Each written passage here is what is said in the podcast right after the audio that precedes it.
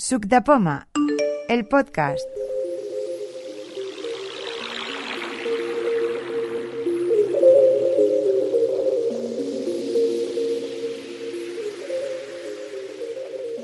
Bienvenidos a la quedada del mes de mayo de 2021 del grupo Suc de Poma y vamos a empezar a saludar los presentes.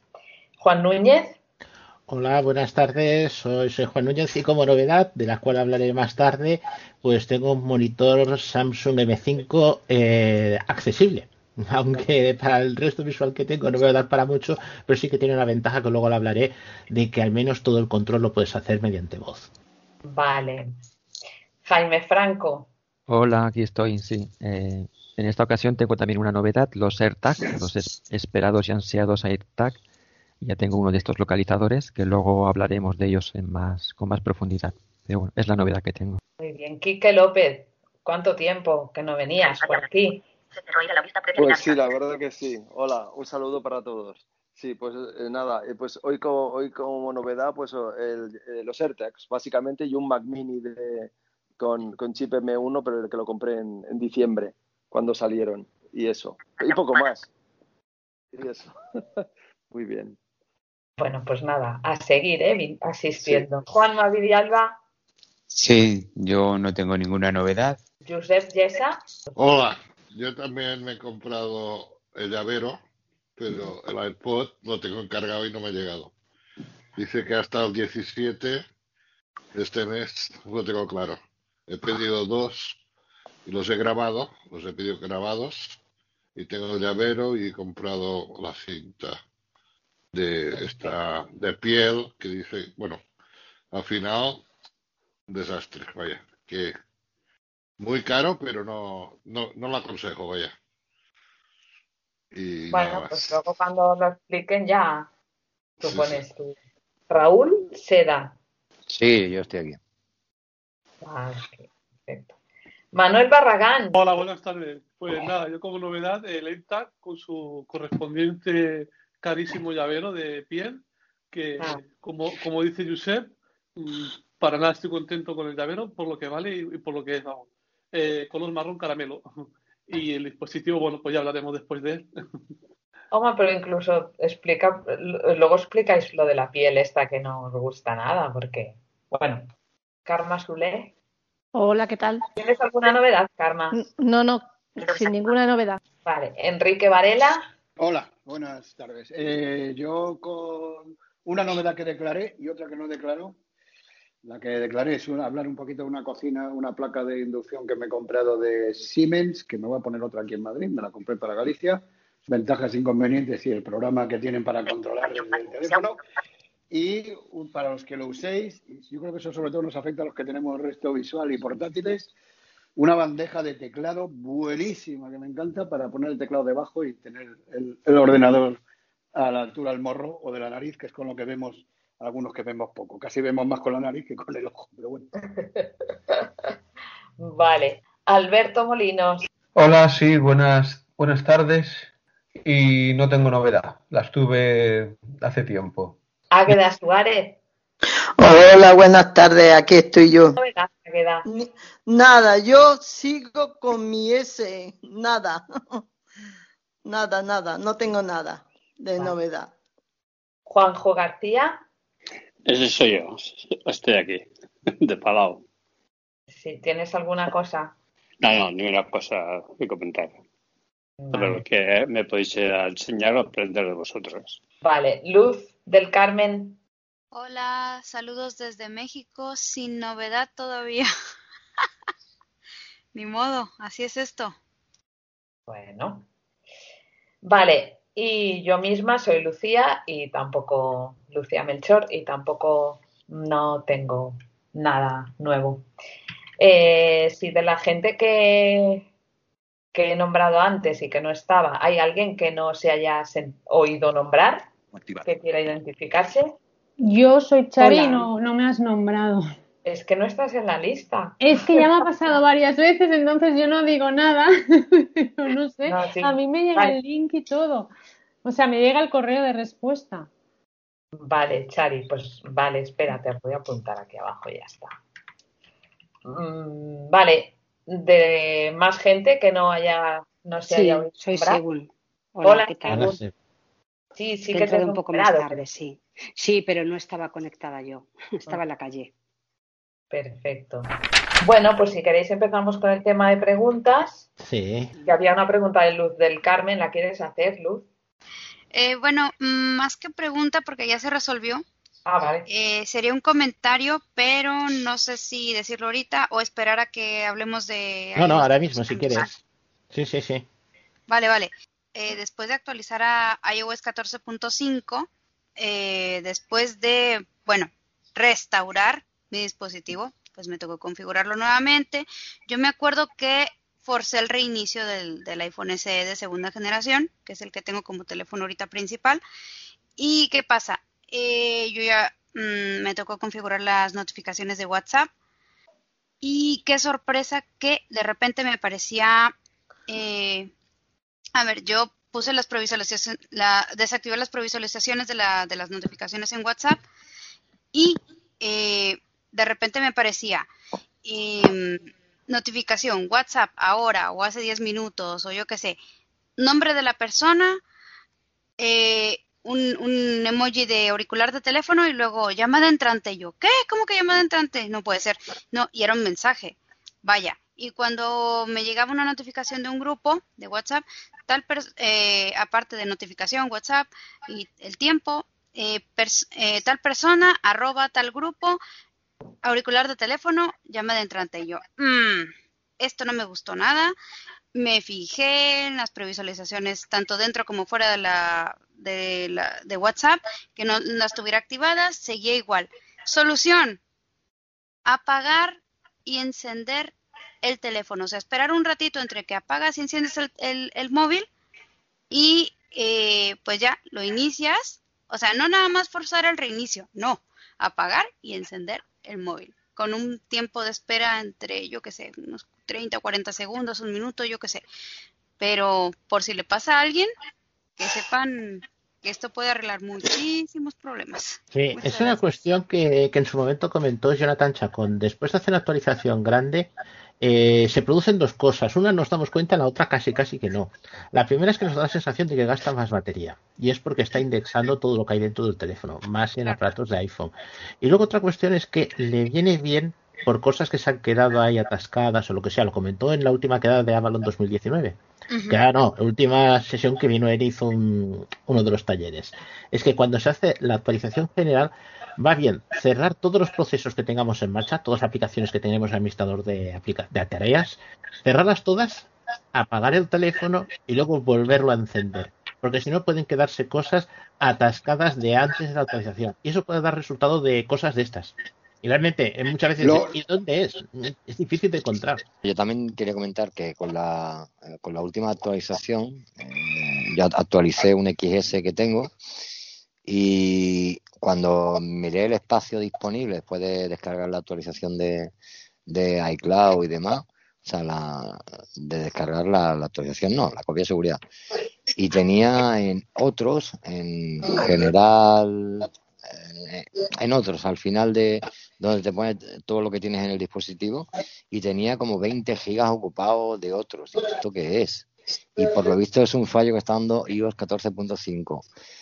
Eh, en cuanto a lo que dice Juan de la batería, a mí no es que me dé sensación. He actualizado el Apple Watch y de durarme dos días que me duraba antes, ahora me dura un día.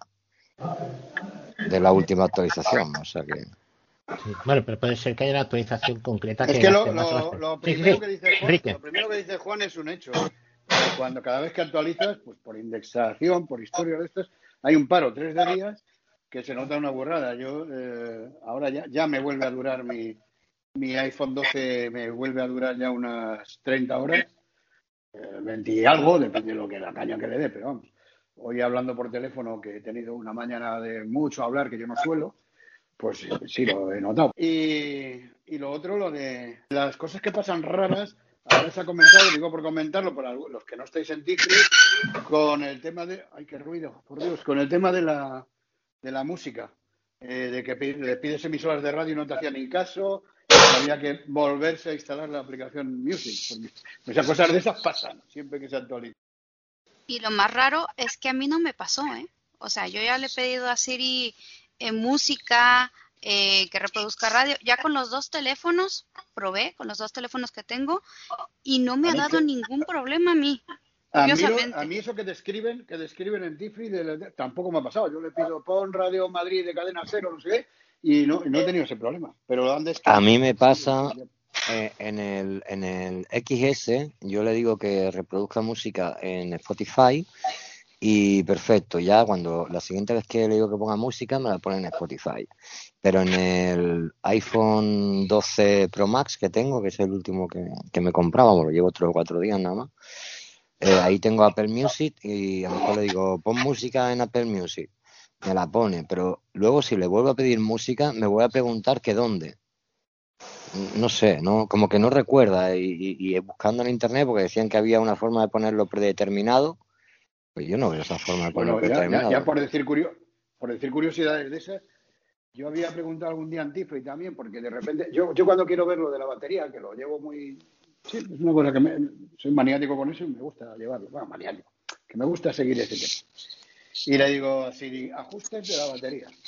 Y normalmente te abre los ajustes de batería y ves allí todo el gráfico y todo, que ese gráfico, por cierto, precioso, que ojalá los hicieran todos, que se puede reproducir con pitidos, con eso. Bueno, y, pues de repente en alguna versión o cuando le da la gana, le dices ajustes de la batería y te dice que no, la batería está el no sé qué.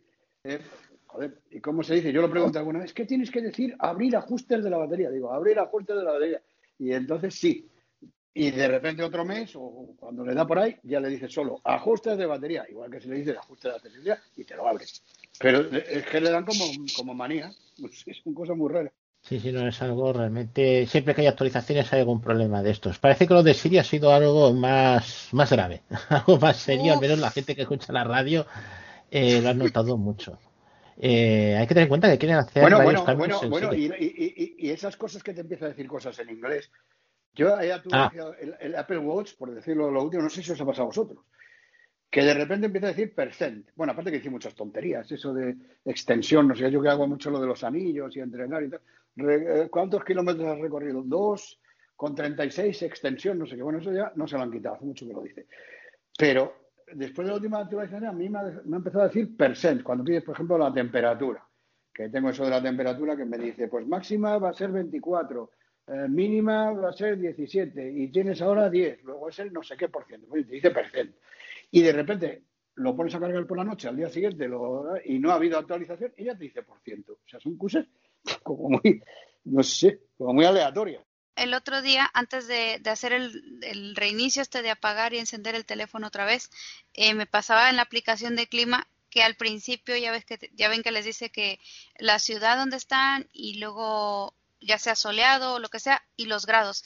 A mí en un principio no me leía eso, esa parte del principio y ya una vez que el otro día reinicié el, bueno, apagué y enc- y volví a encender el teléfono, ya me lo volvió a leer, así que sí, esas cosas pasan. Yo generalmente hago eso, apago y vuelvo a encender el teléfono, pero en ese momento yo estaba trabajando con un teclado Bluetooth y claro, no me apetecía apagar y volver a encender el teléfono. Pero bueno, La moraleja que decimos acá en España, no sé cómo lo decís en México, o sea, lo de la enseñanza, es que, y yo sí he cogido esa costumbre, he agarrado esa costumbre de de vez en cuando, porque claro, como no la apagas nunca, porque siempre está bien, no, no, yo de vez en cuando la apago y lo vuelvo a encender. Y la verdad que se arreglan muchas cosas. Es como lo que siempre recuerdo de Jonathan Chacón de toda la vida, cuando yo empecé con el Mac y tal, cuando me fui de la escuela de, de Gates y de Windows, y yo a lo mejor le decía, oye tío, ¿qué me pasa? No sé qué, no sé qué. ¿Ha arreglado la tabla de permisos? Pues, no, pues hasta que no lo hagas no hables conmigo. Y la verdad que la mayoría de las veces que arreglas eso, pues sí que se, sí que se arreglan cosas. Lo que habíais comentado, bueno, lo que se había comentado así eh, eh, antes de la quedada, bueno, cuando estábamos al principio, que le comentaba al Xavi que con la pantalla bloqueada funcionaban los controles del Sky, bueno, pues, mm, y lo de las llamadas, si se pasaban a las llamadas entrantes y las cogías y se quedaba en, en espera al Sky, pues no, he cogido una llamada que me ha entrado urgente y eh, se ha cortado el Sky y al entrar en el Sky otra vez por mi cuenta ya no me aparecen los controles de, del Sky eh, con la pantalla bloqueada. O sea, si lo coges con la llamada, parece que sí, pero si lo coges, si entras tú por tu cuenta, parece que ya no salen los controles. Quería saber cómo hacer para que el iPhone reconozca las fotos. A ver, había una, una, opción que yo la hice hace muchísimo tiempo, pero ya no me acuerdo, que te metías en personas, creo, o algo así, y a la foto de, yo qué sé, de mi perra, pues le ponía Dima, y cuando hacía una foto como que la reconocía y te ponía foto Dima encuadrada. ¿Alguien sabe cómo se hace eso? Mm, a ver, yo lo he hecho y ya no me acuerdo. Sí, pero yo, lo, yo había hecho con personas. Y entonces salen las fotos y salen mis padres, eh, cada uno dos. Bueno, a ver, te, te Eso sí te lo coge. Te eso sí lo... el ejemplo del es que pero con personas, ¿vale? Con personas, con personas sí. Pero lo has, lo has descrito, es que se hace como has dicho, Raúl. O sea, te vas a la persona Claro, lo que pasa es que tienes que irte con unos ojos. Si no ves nada, te tienes que ir con unos ojos. Aquí hay no sé quién. ¿Y esta quién es? Pues tú no sabes, es una foto. Efectivamente, Enrique, pero ¿cómo se hace eso para decirle esta foto? Le pones un nombre, exacto. ¿Quién es esa persona? Sí. Eso, a ver. No sé quién. Y a partir de ahí también empieza a indexar y a hacer el bruto porque sí, eh, por lo menos el Mac se tira ahí horas pensando, pero a partir de ahí eh, sí que te dice en cualquier momento, foto de no sé quién, y, es una foto nueva. Podría ser Enrique Varela, podría ser. No, no, eso se puede hacer en el iPhone. Mm, voy a hablar muy de memoria, o sea, me puedo equivocar bastante, pero si mal no me acuerdo, abres la, aplicación de fotos, buscas, buscas una foto donde haya una persona y eh, hay un botón que tiene que decir persona, su identificación, una cosa así. Y entonces tú entras en ese botón. Entonces te dice persona 1, persona 2, persona 3. Imagínate que hay varias. Hay una sola, solamente va a haber una. Picas sobre esa persona. Lo lógico es hacerlo con una sola persona, porque así no te equivocas si es de la izquierda o de la derecha.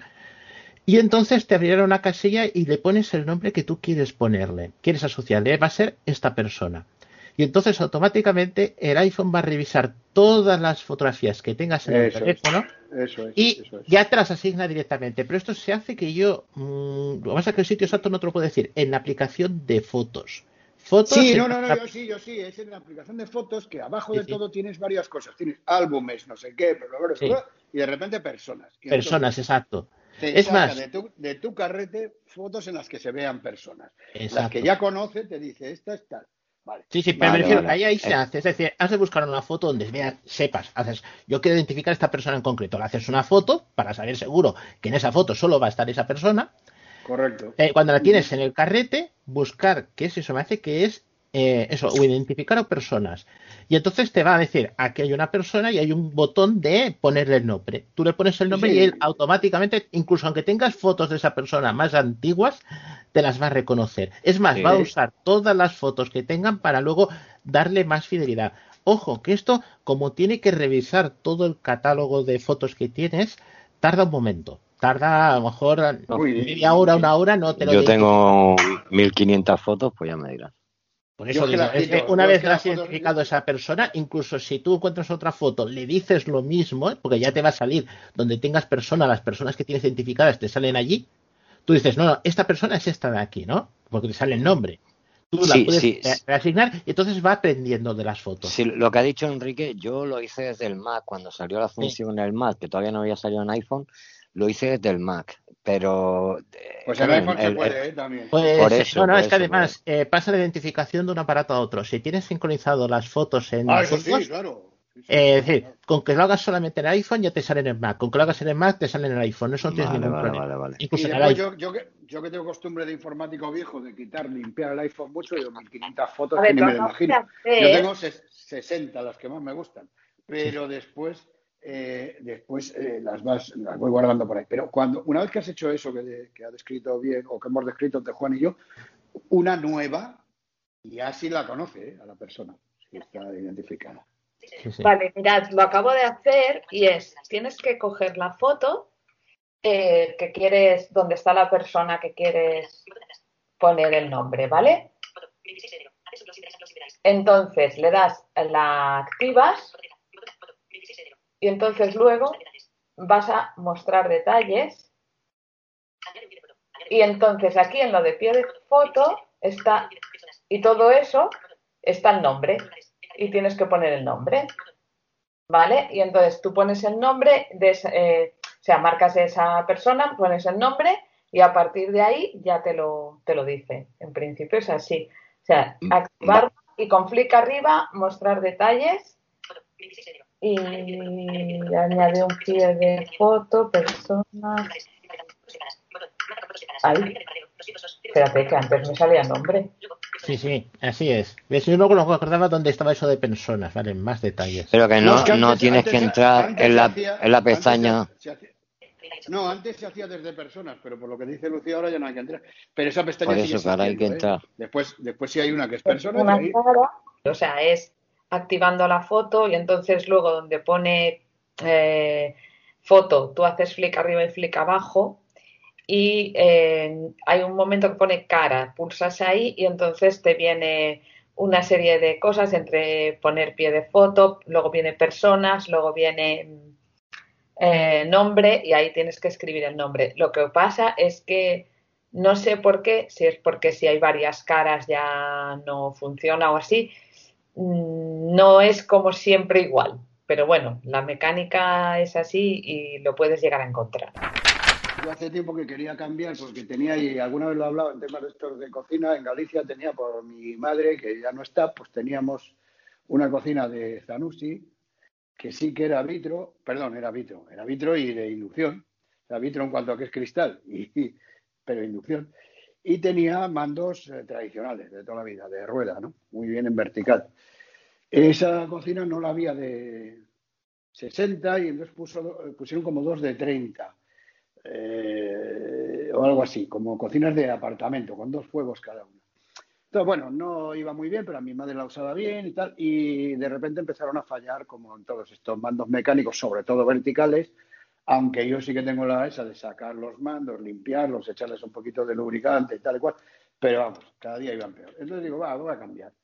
Y oí algunas cosas, eh, Bernabé, que lo conocéis muchos, organizó un día algo con tal Mustafa, no me acuerdo cómo se apellida, que es un tío muy friki que cuenta cosas muy divertidas.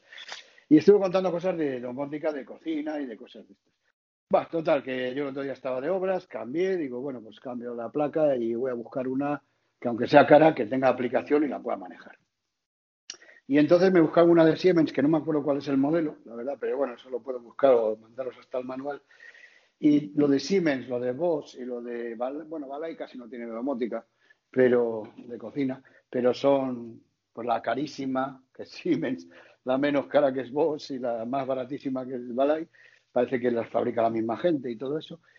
Y, y, tienen una aplicación que se llama Home Connect, que es una pena porque está la aplicación de maravilla, es todo accesible, no tienes que etiquetar nada, funciona tal cual, tienes que, por, supuesto, con unos ojos. La, cocina, la cocina está muy bien, o sea, la placa es imaginaros, bueno, es una placa de 60 por lo que tengan, 60 por 40, lo que tengan los estándares de, de, encimeras de cocina y lo que tiene muy, muy bueno es, a mi gusto es, son dos rectángulos, imaginaros dos rectángulos de abajo arriba, que serían como cuatro fuegos, pero son dos rectángulos que se tocan muy bien, que muchos fuegos de estos no se toca bien, eso está granuladito, más o menos, y se toca, se distingue perfectamente del cristal. Y después tiene una zona intermedia que va entre los dos fuegos, no hace entre los dos rectángulos, no hace exactamente una H, sino al revés, es como, una puerta, como un portal, como si fuera un marco, ¿no? Arriba. Eh, y en medio no hay, no hay nada, bueno, en medio hay cristal y tal.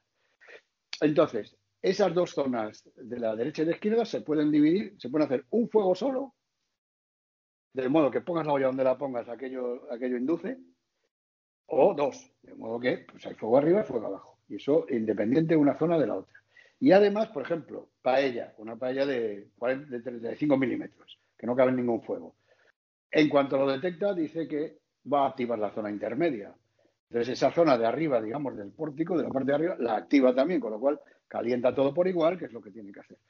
Eh, no me quiero extender mucho lo de la cocina, pero vamos. Eh, después tiene una cosa muy divertida que es cuando las pones, cuando la pones solo en fuego, hay un, hay un, un modo, que no me acuerdo cómo se llama, Easy Move o algo así, que dice, la zona de arriba va a ser mantenerme caliente el plato. Si bajo la sartén o la olla en medio, se me va a poner en el 9. Y si la bajo abajo, pues por ejemplo en el 5. Yo empiezo a calentar el aceite en el 9, después, en vez de tocar el mando y tal, bajo la sartén abajo y aquello ya se baja y ya una vez que acabo la subo y lo mantiene caliente. Y, son cosas muy visuales, tiene una pantalla, vamos, yo todavía la veo, pero la aplicación, bueno, pero no, lo bueno es que la aplicación sí tiene todo eso, el Home Connect, que es para estas marcas y no solo para cocinas, para todos los electrodomésticos que sean compatibles, está de maravilla de accesibilidad, salvo lo más importante. Lo de los rectángulos que os acabo de escribir, y por eso os he descrito un poco para que sepáis cómo es la cocina, ya les he escrito, ¿eh? a ver si lo conseguimos, son imágenes. Pero imágenes ni siquiera cliqueables. Por lo cual, donde se haya quedado la última vez, pues si yo le puedo decir, lo pones al 7, eh, por, supuesto con un tiempo de no sé cuántos, y después lo desconectas y, y hay que confirmar en la cocina. Eso no importa porque ahí sí que pones un dimo en algún lado donde siempre cae el botón de confirmar y solo es una marquita. Y me parece bien por seguridad. no esté yo en Madrid y se me ocurra poner la cocina y haya dejado una olla encima y me la tremolina. Está bien que tengas que confirmar. O sea, eso es accesible. Ahora, la placa que voy a activar, no. Y, eso es fundamentalísimo. Y es una pena que ojalá lo corrijan, porque son imágenes, o sea, se ve eso que yo os, he descrito, se ve, y claro, donde pongas el dedo, pues vas a activar aquello. Incluso también sirve para cambiar ese modo de decir, eh, pongo el rectángulo todo como un fuego o lo divido. Y bueno, esa es la parte buena y la parte mala. Ojalá lo corrijan porque la verdad es que está casi, casi, casi, casi ya. Bueno, por supuesto, es una cocina wifi, claro se conecta a la wifi y tal, la configuración hay que hacerla con ojos. Bueno, yo ni siquiera con ojos, ¿eh? yo la he hecho con la he hecho con CNI. O sea que, bueno, que, se puede hacer porque la letra es muy clara, la pantalla siempre está en el mismo sitio. No es como otras cocinas que cada jueguecito tiene su display en su sitio. No, no, es una pantalla que si ya te la definen, llega desde aquí hasta aquí, o la ves como es mi caso, o el de Xavi Ciscaro, incluso, pues yo qué sé, digo por lo que conozco de las vistas de cada uno, o de Juan, pues eso lo vemos y ya está, y es en esa zona central de abajo, pues ahí pues lo puedes hacer con, con un CNI o algo similar. Una cuestión, mm, cuando estás en la cocina, que normalmente sueles tener, Enrique, las manos sucias o con alguna cosa, lo que sea, ¿realmente qué es? ¿Utilizas, digamos, para poner el fuego el teléfono y luego te olvidas de él? ¿O lo puedes usar con voz? ¿O puedes hacer alguna cosa en especial? Eh, yo todavía no, porque me la pusieron dos días antes de que me viniera para aquí, para Madrid, que me he venido a votar y eso, y ahora ya me volveré en cuanto pueda. Entonces no he podido probar mucho Alexa y tal, aunque se supone que es compatible. Eso sí, ah, no, no, no, ahora que lo estoy recordando, os lo digo, Alexa y todo eso con cocinas, por seguridad de la aplicación y de Siemens, no quieren que sea eso. Digas, enciéndeme la cocina te la enciende y se arme una historia. No, no.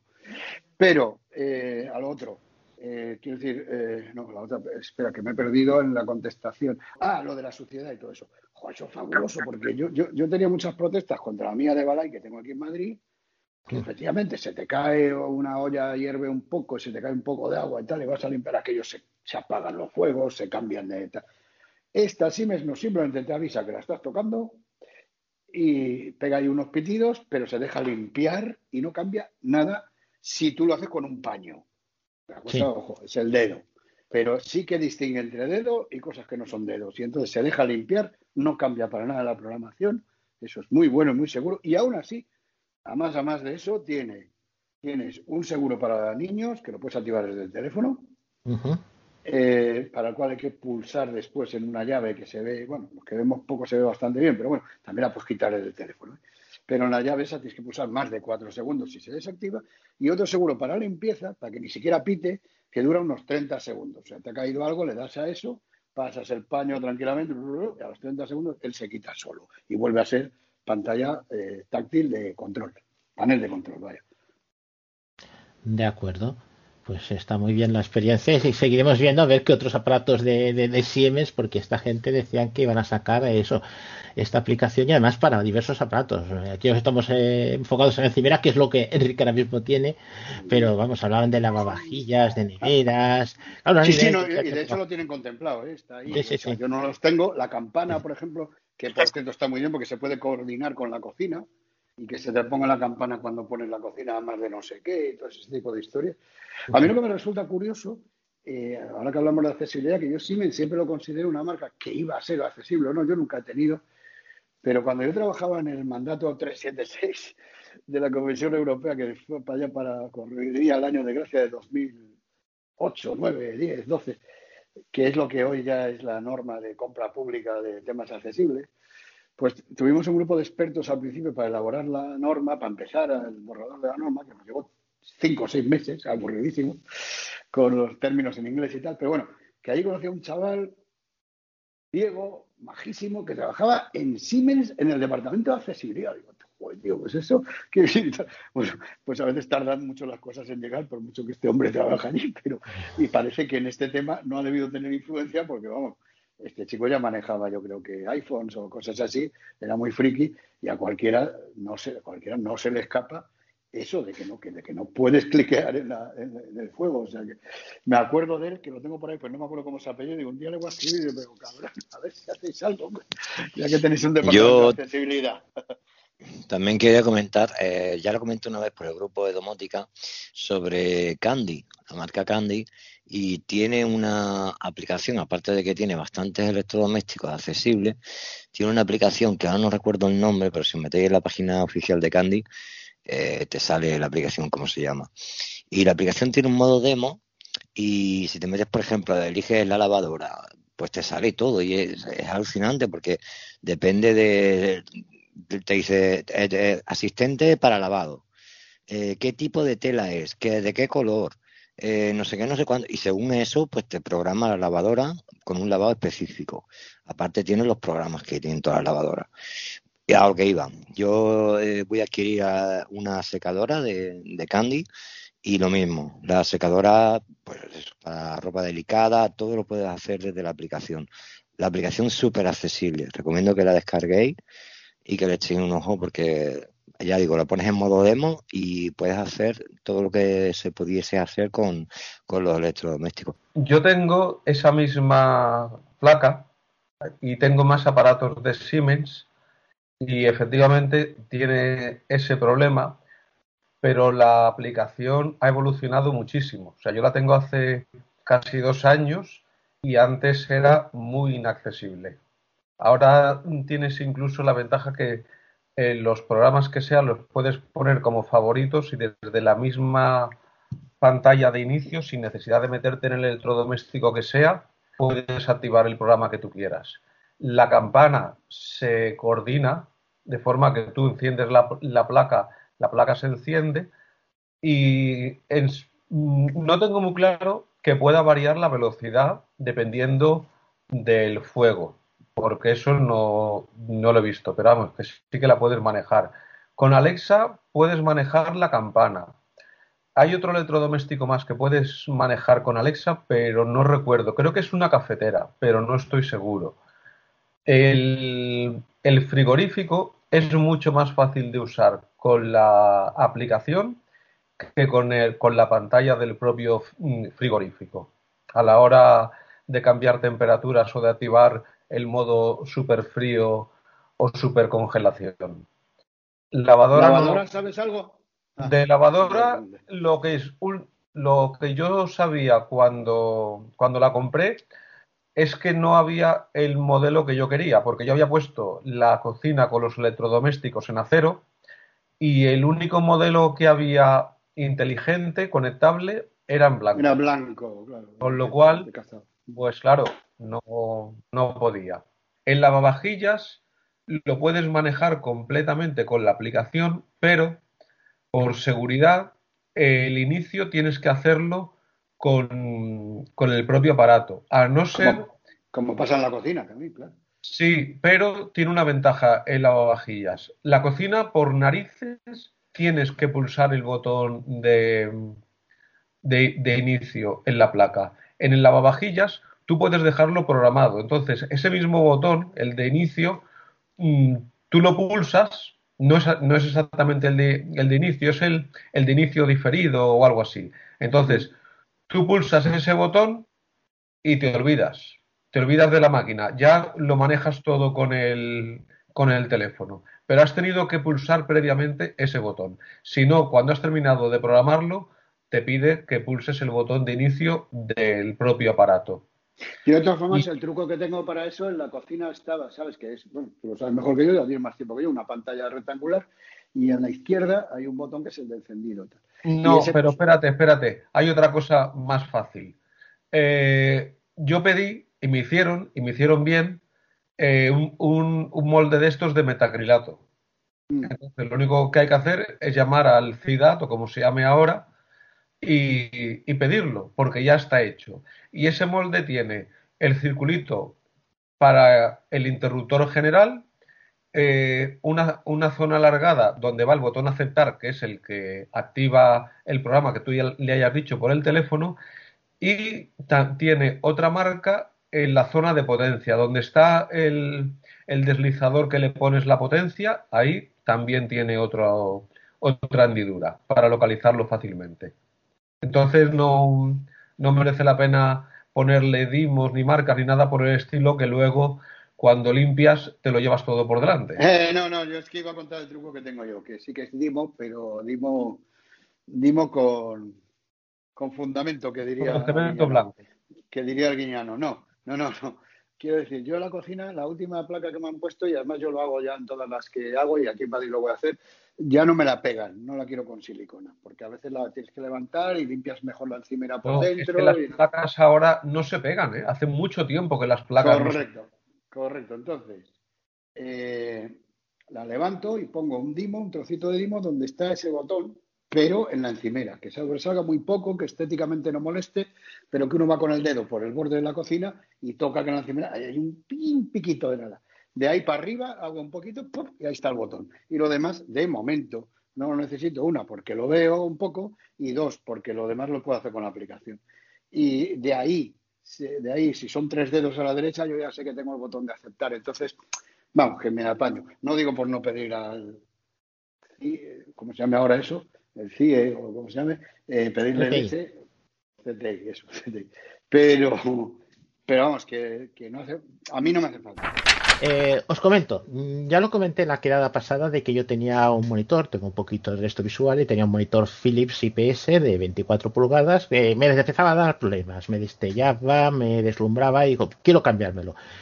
Y entonces me dio por buscar algo que fuera mínimamente aprovechable y sobre todo eh, que fuera accesible, que fuera con voz, porque es uno de los problemas que tenía yo con el resto visual que tenía, eh, pues los controles típicos en pantallas, los del OSD ya no los podía manejar. Y estuve buscando y Samsung ha sacado, bueno, ya sabemos que Samsung y LG ha sacado varias teles que son inteligentes.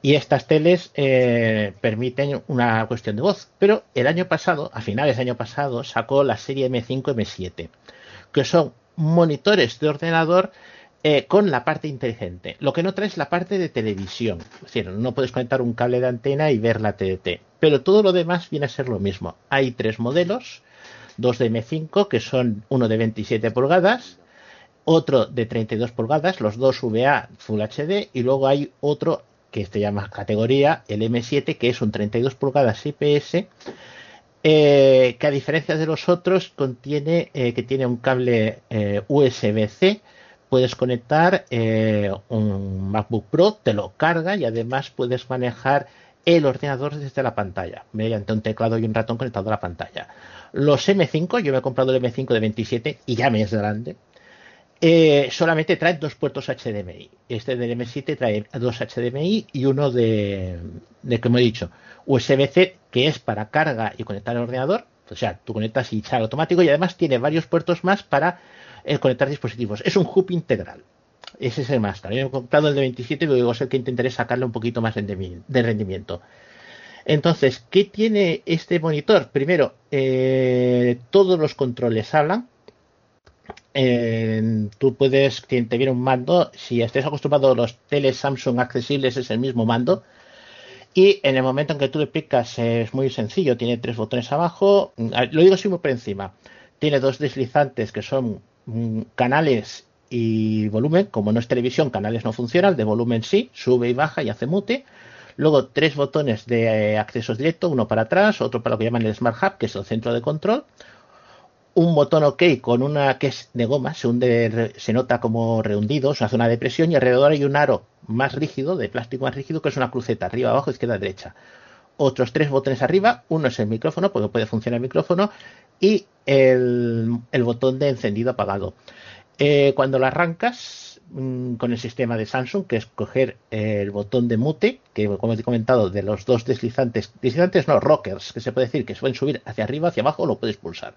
Pues el de la izquierda, que es el del sonido, lo pulsas fijo, te, pues, se pone a hablar y te empieza, eh, le puedes poner automáticamente la, lo que es la accesibilidad y puedes ver todas las cuestiones de accesibilidad que tienes en el momento. Es decir, puedes arrancarlo directamente de la caja. Yo voy a ponerlo un momento para ver un par de cosas. Métodos abreviados de accesibilidad. 8 elementos. ¿Ves?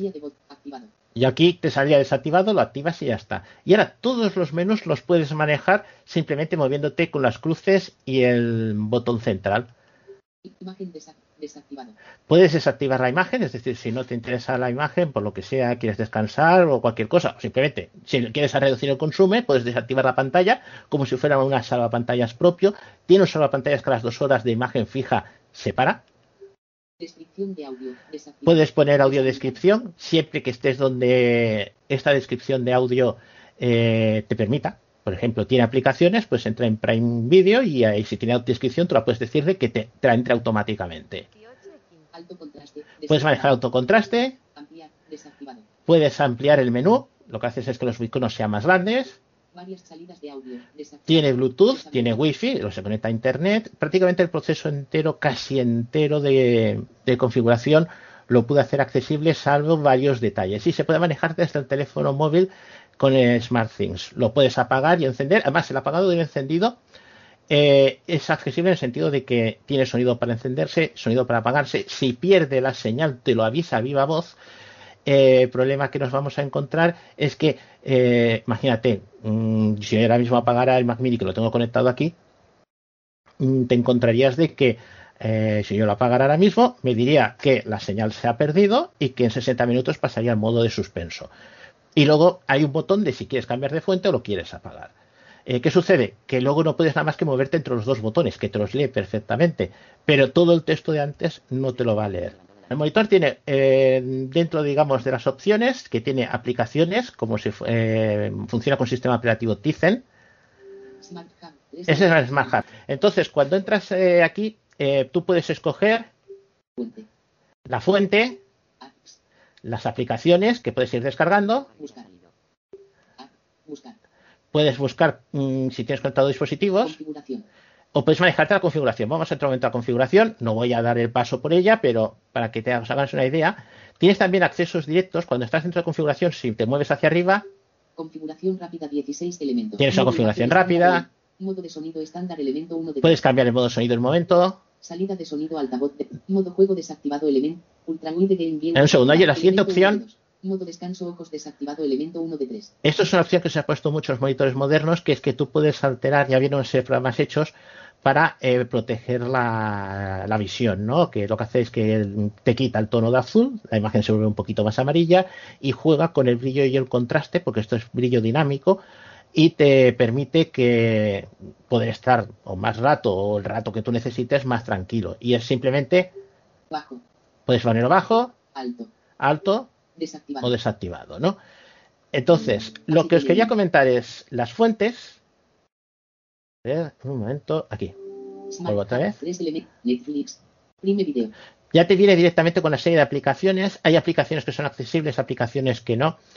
Eh, las personas que están acostumbradas a manejar un Apple TV, supongo que incluso manejar un Fire TV, no lo he manejado, no te puedo decir exactamente cómo funciona, pero respecto a un Apple TV, la presentación es muy parecida. Y te puedes encontrar aplicaciones que son accesibles, como esta de Prime Video, la de YouTube también, por desgracia la de Spotify no.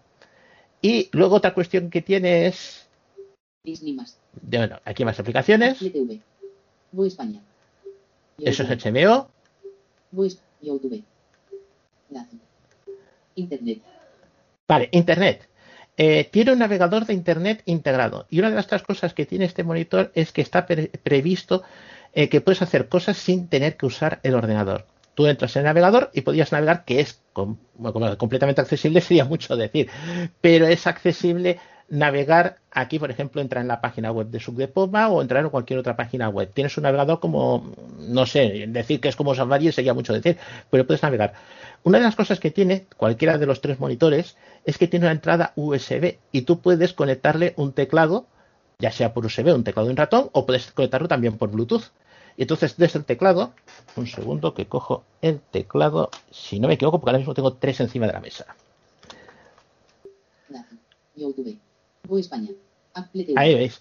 Lo estoy manejando desde el teclado. Y si tú quisieras escribir alguna cosa, no es aquello del típico teclado en pantalla, que hay que decir, el teclado en pantalla también es accesible. Es decir, a la hora de entrar tienes que centrar lo primero que te va a preguntar es el wifi, ¿no? Todo eso lo puedes hacer sin problemas. Entonces, lo que sí que os quería comentar también es. Primer video. Netflix, inicio. Fuente. En fuentes. En fuentes, eh, como he comentado. Fuentes cuatro elementos HDMI 1. H, esa es de las dos entradas HDMI. Es más, cuando arranca te dicen qué fuente estás. Tú dices, oye, tienes por ejemplo este ordenador, ahora mismo esta pantalla está conectado a dos ordenadores, un ordenador con Windows y un ordenador con Mac. Eh, si yo me fuera aquí, puedo ir tranquilamente al ordenador de Windows y entrar y ya está cambiado. Eh, es que está en el menú de la contraseña y poco más le podemos sacar. A ver un segundo si le puedo hacer sonar algo. Vale, no le puede hacer sonar nada. Es que este pobre estaba sin, hacer funcionar meses. Si yo quiero otra vez cambiar la pantalla, la fuente, pues. Smart Hub, 3 fuente. Fuentes, Remote Access.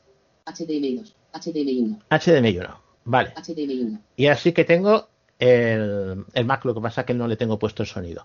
Entonces hay un par de cosas que están muy interesantes, que es, primero, vuelvo a fuentes. Tres elementos Tres elementos Juan arroba del es. Espérate, no, que aquí no es. fuente. Fuente. Fuentes cuatro elementos HDMI 2. Vale. Remote Access. Remote Access. Eh, si yo pulso Remote Access, me da la opción de conectar esta pantalla a un PC remoto. Acceda a un PC remoto y a sus recursos de trabajo mediante esta función. Puedo controlar esta función con un teclado y un ratón conectados a monitor. El teclado y el ratón también pueden controlar un PC conectado con un cable USB-C. Funciones destacadas, cuatro elementos, PC remoto. Vale, esto es lo que os he comentado. Podéis eh, conectar, por ejemplo, en el caso que tengáis un MacBook y tenéis el M7, que es el único que tiene USB-C, podéis eh, llegar enchufar directamente y el resto lo usáis desde el escritorio. No tenéis que abrir el ordenador, todo lo podéis hacer desde un teclado, desde la pantalla. A ver, con el mando no, estamos hablando con un teclado ya puesto a la pantalla, lo típico puesto de oficina. Luego también puedes compartir una pantalla. Yo ahí me he quedado a medias porque el proceso sí es accesible, pero mm, se me ha acabado quejando de que faltaban cifrado. Y puedo conectar tanto un PC como puedo conectar eh, un Mac para compartir la pantalla. No os puedo comentar directamente la expresión porque, como he comentado, dicho, eh, no, no, no he acabado de llegar a engancharlo. Lo que sí el proceso. Uso compartido de pantalla inalámbrico. Uso de compartido de pantalla, si yo entro dentro. Conectar a través de uso compartido de pantalla inalámbrico, paso 01, en su PC, seleccione centro de actividades o dispositivos en el área de notificaciones de la barra de tareas. ¿Ves? te mando las instrucciones. Una cosa que está muy bien es que en todas partes tienes instrucciones. No te va a dejar falto de, digamos, de información. Incluso tienes una guía. Samsung Dex Samsung Dex es para conectar directamente un Samsung, me parece que a partir del Note 20 lo puedes lanzar el teléfono directamente contra la pantalla y entonces verías en la pantalla lo que es el teléfono. Y si tienes un teclado, manejarías el teléfono desde la pantalla, no había ningún problema. Eh, si lo que tenéis es un iPhone o un iPad, eh, esta pantalla es compatible con, eh, ¿cómo se? AirPlay. Entonces, eh, tú directamente puedes lanzar contra la pantalla lo que quieras. Es decir, un caso típico como os he hablado. Abres la aplicación Apollo, buscas una película, tienes seleccionada la película, hay el botón del play, lo pulsas, automáticamente se te enciende la pantalla y puedes verlo allí. Simplemente tienes que seleccionar qué pantalla, porque en el caso mío tengo varios dispositivos AirPlay. Y otra función que tiene curiosa, le ha usado y me ha dejado gusto agridulce, es la siguiente. Office 365, botón. Office 365. Tiene un cliente web para Office 365 y se puede editar documentos, Word, Excel, eh, Outlook, lo que quieras.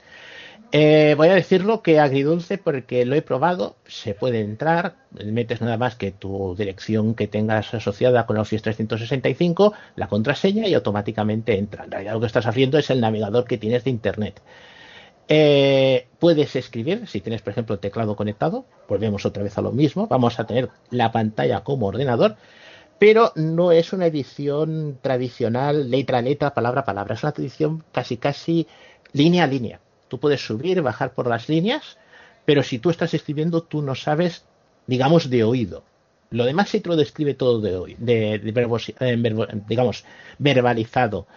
Pero lo que estás escribiendo tiene que ser visto en la pantalla. Puedes ampliar la pantalla, hay dos botones de zoom, de reducir y aumentar la pantalla. Eh, he puesto yo un... Vamos a probar entrar, no sé exactamente qué entrará, para demostraros un momento aquí.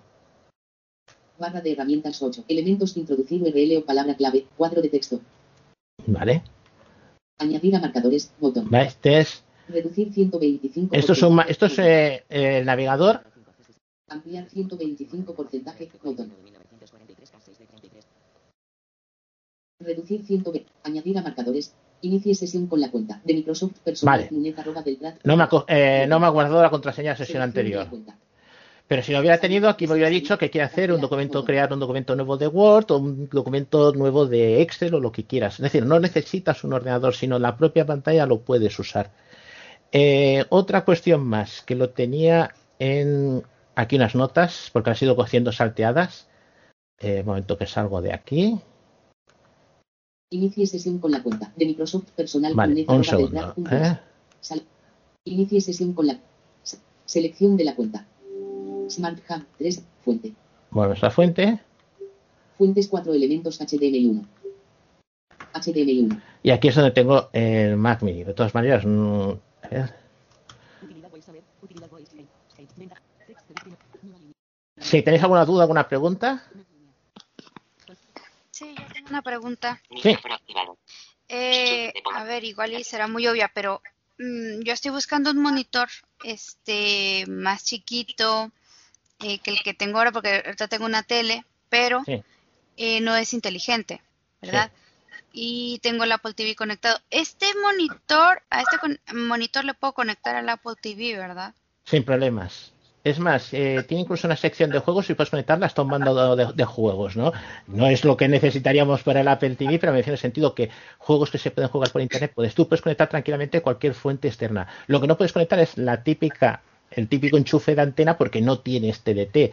Eh, luego en las aplicaciones que hay de Tizen, mm, no hay las aplicaciones que hay, todas las que hay en, Apple TV. Yo creo que en Apple TV, pues yo tengo uno, hay más aplicaciones. Eh, las aplicaciones de Tizen tiene cosas muy interesantes y tiene, por ejemplo, para manejarse eh, IPTV, televisión por IP. La puedes ver siempre más por la conexión por Wi-Fi. Ya hicimos, no sé, fue, no sé si fue en la quedada anterior o hace dos quedadas que estuvimos hablando de TV Channels aquellas mm, librerías, aquellas direcciones que introducíamos, se puede introducir en este televisor y veríamos automáticamente, podríamos ver aquellas emisoras que veíamos con la aplicación de TDT Channels, las podríamos ver aquí en este monitor. Eh, como he comentado, por ejemplo, Spotify no es accesible, no se deja manejar. Eh, una cuestión que sí que me gustó fue eh, Amazon Prime Video, que te dice, bueno, para conectarlo a su cuenta puede usted o introducir el código tal en la aplicación, una aplicación web de Amazon, o escanear un código QR. Cogí el teléfono, el iPhone, puse el código QR, automáticamente me lo reconoció. Como la cuenta de Amazon la tengo en el teléfono, se me configuró solo. Eh, YouTube tiene un sistema distinto, es decir, cada aplicación ahí lo han dejado que haga como quiera, ¿no? En YouTube puedes hacerlo hay dos caminos y curiosamente el más difícil es el más fácil de hacer. Pero un Apple TV sí se puede conectar, tiene sus dos altavoces, es más, puedes conectarlo por Bluetooth a altavoces externos y puedes hacer que suenan distintos. Es decir, por ejemplo, para personas que tienen son duras de oído, tienen problemas de audición y pueden tener un auricular con su propio volumen y el volumen principal del altavoz es independiente del de ese auricular. Mm, ¿He respondido más o menos la ayuda? Una otra cuestión, ahora que comentas Luz, este monitor que yo tengo es el pequeño, que es el de 27 pulgadas. Mm, para mí, mm, yo tengo que mirar la pantalla en tres trozos, la verdad. Pero eh, si no te importa, porque sí que buscaba yo que la resolución fuera alta, principalmente porque a la hora de ampliar no sale tan pixelado, en LG hay pantallas que te permiten hacer más o menos lo que hace este, pero son todas pantallas de 1024 x 768, no son Full HD, son HD normal. Dices, oye, si te por el hecho de que puedes comprar, me hace que en LG hay pantallas de 24 sin problemas, y me hace que hay alguna hasta de 20, más pequeñita. Es decir, pero esto habría que mirarlo, ¿eh? esto no te lo puedo confirmar. De 24 seguro, pero no te importa que, no sean Full HD, sino sean de una resolución más baja, eh, te pueden interesar. Y en LG hay bastante y bien de precio. Este monitor no es precisamente, no es caro del todo, pero no es barato hoy en día que los monitores te los, puedes encontrar por 100 euros. Bueno, voy a buscar en México a ver porque, claro, yo me compré un, bueno, más bien me, me, me regalaron una, un monitor, pero que no es inteligente porque yo así lo pedí, porque yo decía, bueno, ok, ya tengo una Apple TV, ¿para qué quiero un monitor inteligente? Pero claro, tengo que estar usando dos controles, uno para encender y apagar y el otro para manejar el Apple TV. Entonces, no, no, eh, bueno, encender y apagar, eh, sí, la verdad, eh, para subir y bajar el volumen eh, tienes que usar el mando. Esta tele tiene mm, lo que es físicamente el televisor, un solo botón. Ahora os lo voy a manejar, que está debajo, y está pensado para una cosa de emergencia. Si yo le pulso botón, el botón es accesible, con pulsaciones cortas mueve de posición y con pulsaciones largas lo que hace es que ejecuta. Menú control, cuatro elementos ¿Ves? Me dice que puedo apagarlo. Puedes subir el volumen. Bajar el volumen. O cambiar la fuente. Si yo quisiera subir, tendría que ir pulsando hasta que me llegue a subir volumen. Subir volumen. Entonces ya tendría que hacer pulsación larga y subiría el volumen. Ahí está el volumen. Ahí está más alto. A ver, no tienes las aplicaciones, eh, las fuentes que puedes cambiar es pocas, pero para lo que es encender, apagarlo y cuatro ajustes muy básicos, sí puedes. Yo el problema era eso, que el otro me tenía mucho brillo, me deslumbraba y entonces aquí eh, yo puedo entrar en la configuración, bajar el brillo, subirlo. Eh, es un monitor HDR, es eh, llaman alto rango dinámico, que siempre te permite jugar un poquito más con el contraste. Yo respecto al monitor que tenía antiguo lo he encontrado que al menos el negro me lo hace mucho más negro. No es que el resto visual que tengo yo sea para lanzar cohetes, pero si tienes un poquito al menos a poder aprovecharlo comandos de teclado? Eh, todavía no los he encontrado. la verdad, si yo me voy, por ejemplo, ahora mismo a Internet, que es el caso, lo que comentábamos, eh, prácticamente con flechas puedes. Hay las teclas de función F1, F2, F3 hacen cosas especiales, pero todavía, la verdad, mm, no las he encontrado como para decirte esto hace esto y esto hace aquello concreto, ¿no? Por ejemplo. Smart Hub, 3 elementos, Prime Video, Disney App, España, YouTube, Internet. Internet. Internet cargando. Vale. Barra E. Ocho elementos introducir URL o palabra clave. Cuadro de texto. Teclado en pantalla. ¿Ves? Por ejemplo, ahora mismo tengo el teclado de pantalla. W. E. R. Te puedes mover. Los números, los símbolos, todo, ¿no? D. S. ¿Eh? S. F. Pero, sin embargo, puedo usar el teclado y seguir escribiendo. Sub. Sub. Sub de coma. Sub de coma. Subdepoma.org. Por ejemplo, yo quiero irme a la web de nuestra, la Subdepoma. Introducir URL o palabra clave, cuadro de texto. Y me lleva a la página web. Tardará un poquito porque la conexión que tengo es eso. Subdepoma, enlace. Vale. Comunidad de ayuda mutua sobre tecnologías para la diversidad funcional visual. Ahí estás. Y vas bajando. Recopilación de atajos, enlace. ¿Ves? Aquí tienes enlaces y puedes hacer varias cosas. Lo he comentado, mm, llevo con el monitor relativamente poco, no te puedo decir si hay comandos especiales, porque has visto que podemos entrar de hacer pestañas, hacer marcadores, puedes guardar sitios, todo esto lo tengo que ir, digamos, trabajando. Los AirTags, pues los AirTags son unos dispositivos. A ver, yo os voy a. Me, me pidió Jaime el que lo explicara un poquito, porque a mí me llegaron antes pero no porque yo sea un experto en estos, en estos cacharrillos, ¿de acuerdo? O sea que, simplemente tomaros lo que os voy a decir, pues como una aproximación, no os lo toméis como una, como una certeza, ¿eh? Os diré un poquito mi opinión, pero, pero tampoco he tenido mucho más tiempo para, para probarlos. Entonces, en cuanto al aspecto físico, es como, como una pastilla de vitamina C, más o menos, de esas, ¿vale? De ese tamaño. Y un poco, eh, tiene una parte, eh, es como un botón grande, tiene una parte delantera de plástico que es de color blanco y una parte trasera que es cromada, donde lleva el, distintivo de Apple. ¿Vale? El, diámetro pues puede ser unos 2 centímetros y medio o algo así, o unos 3 centímetros de diámetro, ¿vale? Más o menos. Eh, es, es, un 3,19 Vale, yo lo, he hecho, yo lo he hecho así a ojo, pero no tengo. pero bueno, me he acercado bastante. Unos 7 milímetros más ancho que una moneda de 2 euros, para que os hagáis una idea. Genial.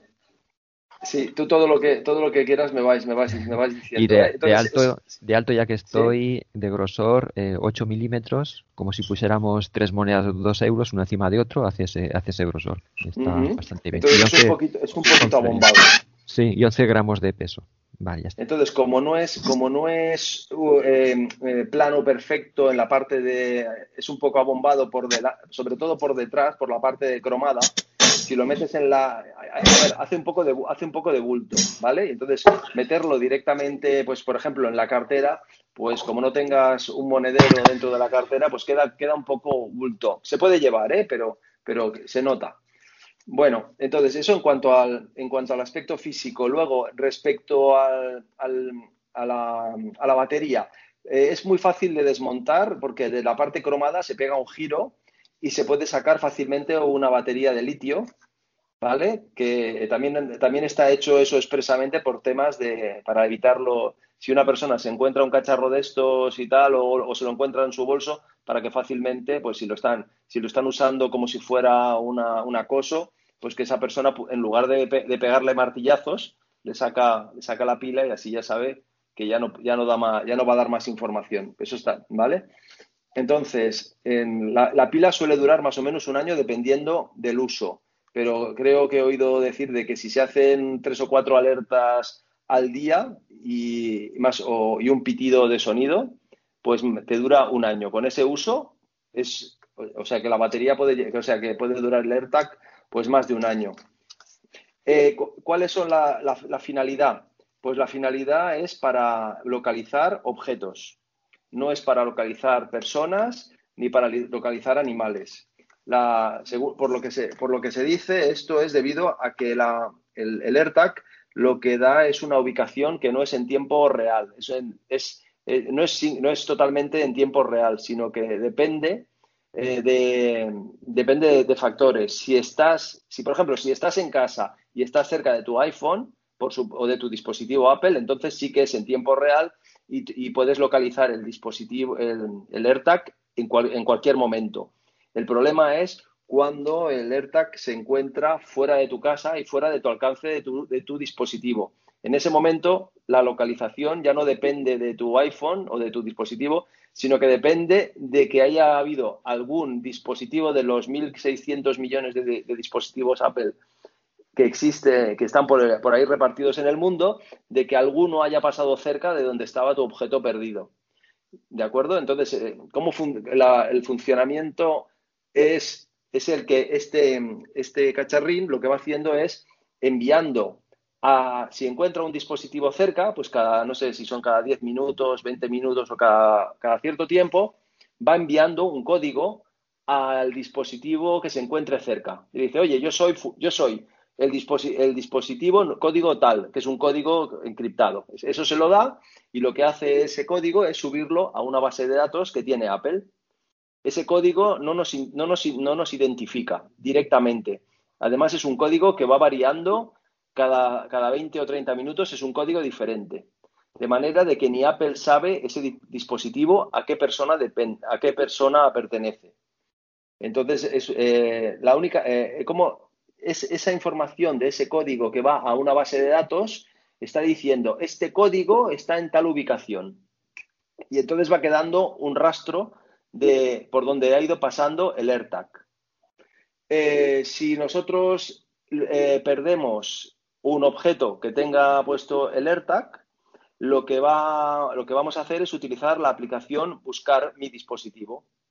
Entonces, cuando le decimos buscar mi dispositivo, el, esta- el buscar mi dispositivo me presentará la lista de los AirTags que, que tenga datos de alta y entonces al buscar irá a consultar a la base de datos de Apple y desencriptará la información de esos códigos que nadie sabe cuáles son, pero que, que corresponden a nuestro dispositivo y nos dirá, la última vez que, que, un dispositivo pasó por cerca de tu AirTag, el AirTag estaba en tal sitio.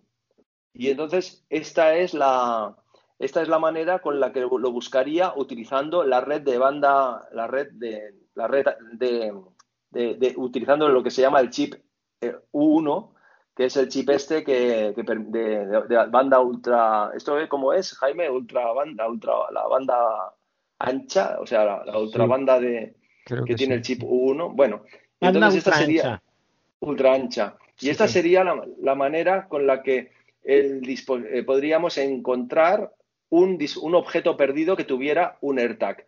¿Qué problemas tiene? De que no es exactamente en tiempo real. Por lo tanto, si nos lo roban, no sirve eh, directamente porque el, el, AirTag se irá moviendo con el ladrón y si, por ejemplo, si el ladrón pasa por cerca de alguien que, que, tiene un dispositivo de Apple, entonces quedará, dirá, eh, este, este AirTag ha pasado por aquí, pero como el, el ladrón se seguirá moviendo, si no pasa por cerca de algún otro sitio donde haya algún dispositivo Apple cerca, pues se va a quedar esa ubicación y cuando vayamos a buscar al ladrón nos encontraremos que ya no está ahí. ¿Vale? Por eso no es para, no es para, para cuando te roban, porque no, no, la información no va a ser, no va a ser exacta, no, no, no es en tiempo real. Eh, tampoco es, por tanto, para. Sí, perdón. Perdón, digo, siempre puede ser un ladrón con estilo que lleve un iPhone. Entonces sí te lo diría. Ah, exacto, el ladrón, entonces el ladrón sí. no, pero la cuestión es que ellos basan en que eh, con la cantidad de eh, dispositivos tanto de iPhone como iPad, como incluso los Mac sirven para eso. Es decir, es realmente difícil escaparse a la señal. Sí. Es lo, que ¿Sabes qué pasa? Que si, si el ladrón lleva un iPhone, le, le, va a pitar, le va a indicar de que lleva un dispositivo que no es que mm, oculto, digamos. Eso hace por privacidad. Cuando pasen para que nadie te siga. Cuando pasen tres días. Eso es para, cuando pasen tres días. Si no, si no ha pasado tres días, no. Porque me parece que primero te envía una notificación y si no coges la notificación es a los tres días cuando te pita. Para que no ah. pite, te pasa cerca, te pasa cerca otra vez del dispositivo y digamos que te va dando otros tres días más. Pero me parece mm, que la primera vez le, te llega una notificación como que te han puesto un dispositivo y si no, y si no lo has visto, ¿eh?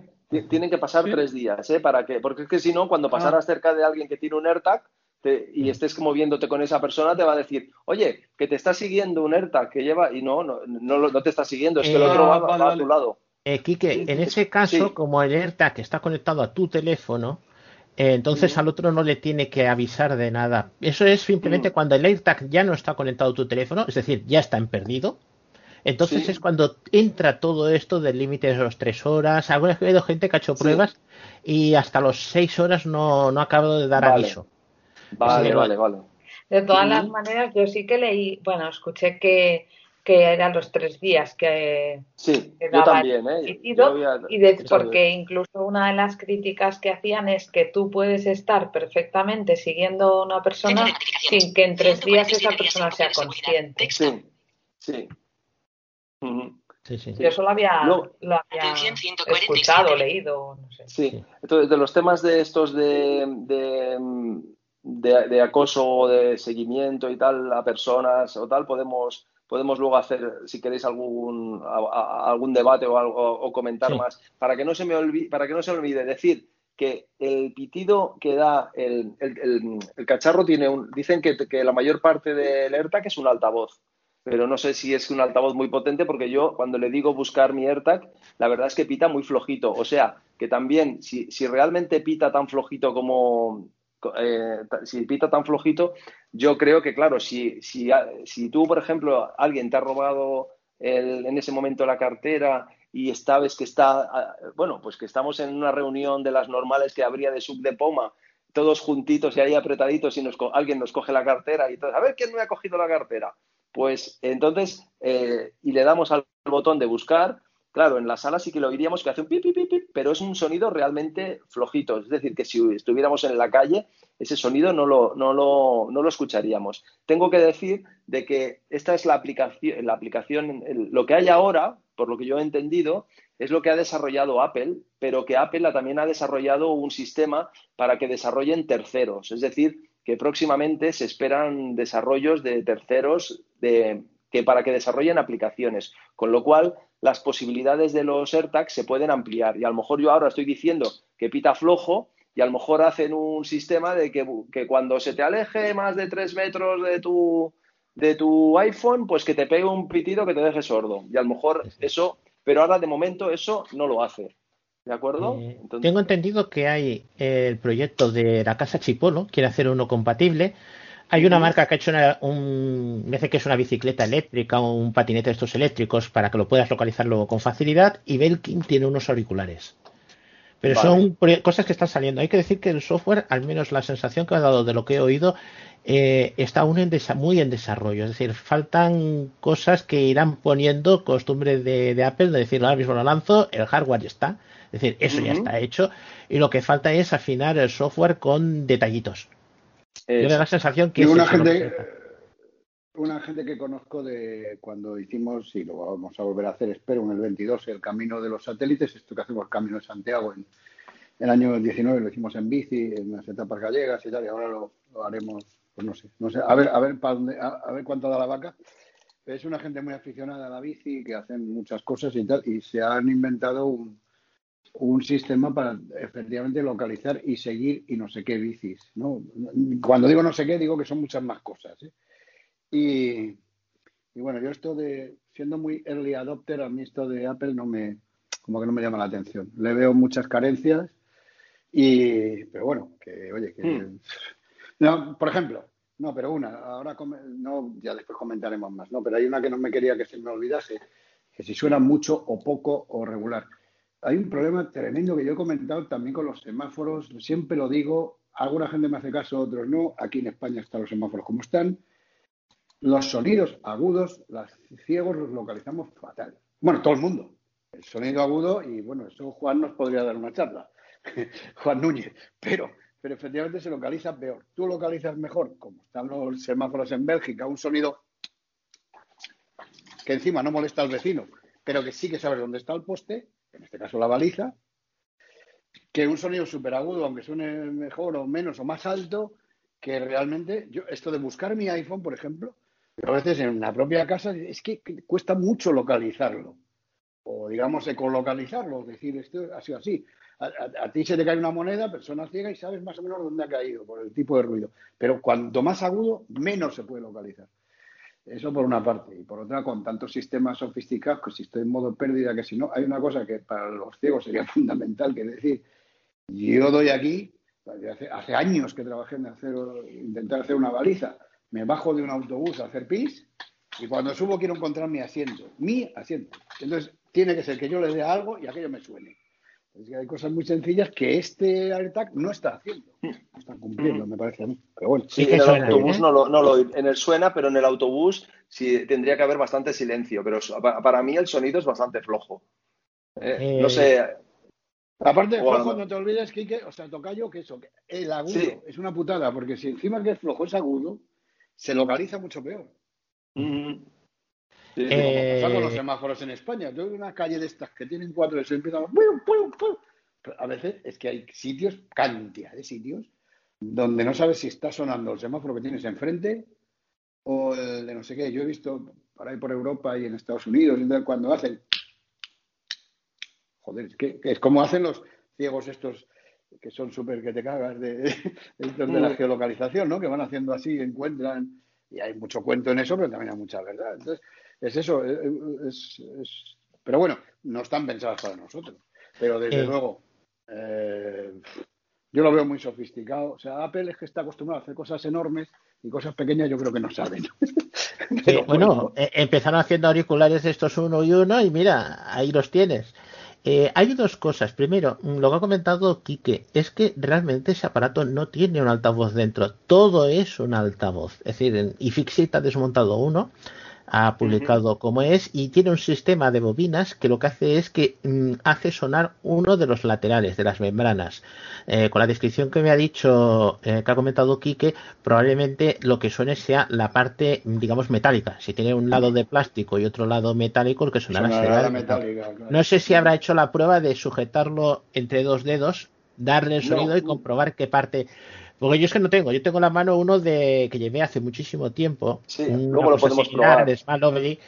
y este sí tiene pito, pero tiene un problema. Como lo metes en el bolsillo y lo estrujes, se sale la batería de su sitio de momento. O sea, la ventaja que tiene el AirTag eh, aquí es desventaja y la desventaja que eh, la ventaja que tiene este en el AirTag es desventaja, porque este sí se oye más alto. Cuando envían las señales a los otros dispositivos, o sea, los dispositivos ajenos no, o sea, no se enteran de que simplemente son como transmisores. Exacto. Sí, los dispositivos, exactamente. Eh, claro, lo genial que ha hecho Apple aquí es utilizar esa red eh, mundial para, para, para, poder localizar esos objetos, lo cual es lo, lo cual es una cosa que esa tecnología eh, realmente va a ser muy útil para va a ser muy realmente va a ser muy útil pero, pero vale pero claro hay que hay que orientarla bien en, en, lo que se usa en lo que se usa. Pero claro si pierde si por ejemplo llevas en una cartera llevas un AirTag y te han robado la cartera y te han dejado la documentación y la han tirado en una papelera que ese es un ejemplo os, os estoy reproduciendo un poco un eh, de alguna manera me, he documentado en un, en un podcast de, Javier Lacorte en, el, en, lo que es el Loop Infinito, que salió ayer y que, me, y que lo, he utilizado un poco como guion de lo que, de lo que os estoy explicando. Podéis escucharlo porque la verdad que, que, bueno, que daba estas ideas. Dice, si, si tú tiras el, el, te dejan, roban la cartera y te lo dejan en una papelera, pues sin ningún problema, cuando pase algún paisano con un iPhone o, o que haya un Mac encendido en el edificio cerca, pues eh, ya dirán, oh, mira, aquí está, y tú vas a la papelera y lo vas a encontrar. Yo también he escuchado bastantes podcasts y, demás sobre los AirTags y creo que, es lo de siempre, que Apple le da demasiado bombo a algo que para mí, yo estoy con Enrique, para mí, más allá de la utilidad de que se te olvide una mochila en una cafetería o tal, perfecto, eh, sabes dónde está. Pero si, si te roban, Quiero decir, pero, claro, pero todavía no. Pero, no es mejor... ni siquiera te avisa de que si sale. Pero de todas maneras siempre dicen que no es para eso, ¿eh? que no es. No es para eso. A ver, es una, quizás esto es una tecnología que todavía es el principio. La, la infraestructura ya la tiene. Ya, ya se está, de alguna manera, ya empezó esto cuando se buscaba buscar mi iPhone y ya estaba utilizando, bueno, no era exactamente lo mismo, pero porque no utilizaba la, banda ancha esta con el chip M1 este, pero sin embargo ya, ya, ya Apple ya hacía algo parecido sin, pero utilizando Internet. Ahora lo que hace es utilizar una señal de, la, para localizar la baliza y luego sí que utiliza Internet para enviarlo a la base de datos. Dices, eh, Apple ha hecho algo grande. Dice, claro, somos la hostia, tenemos un mogollón de iPhones por todo el mundo, pues qué bien. Y además también funciona con Android, pero a nivel de esa red no, ¿verdad? ¿O estoy equivocado? Es decir, pasa un tío con un Android al lado y eso y no, entra en esa red. Con lo cual, no, no, no. solamente, solamente la hostia que sea Apple tiene el mercado que tiene de teléfonos y no son tantos. ¿eh? Claro, claro. Bueno, no, pero, pero sí que, pero el hecho de que haya algo por ahí perdido y que tú y que pase alguien y ¡pum!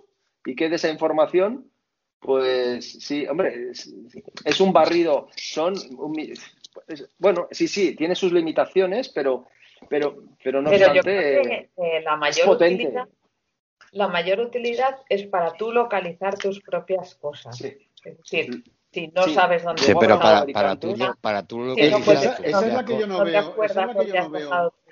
El uso más importante puede estar en casa, ¿eh? También.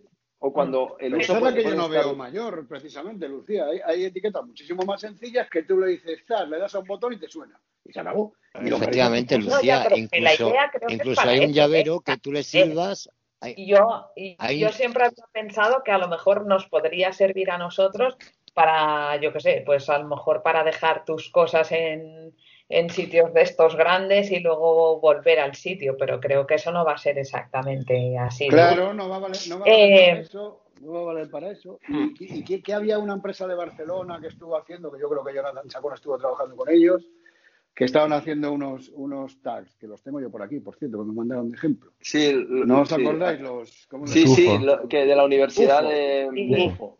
Eso es.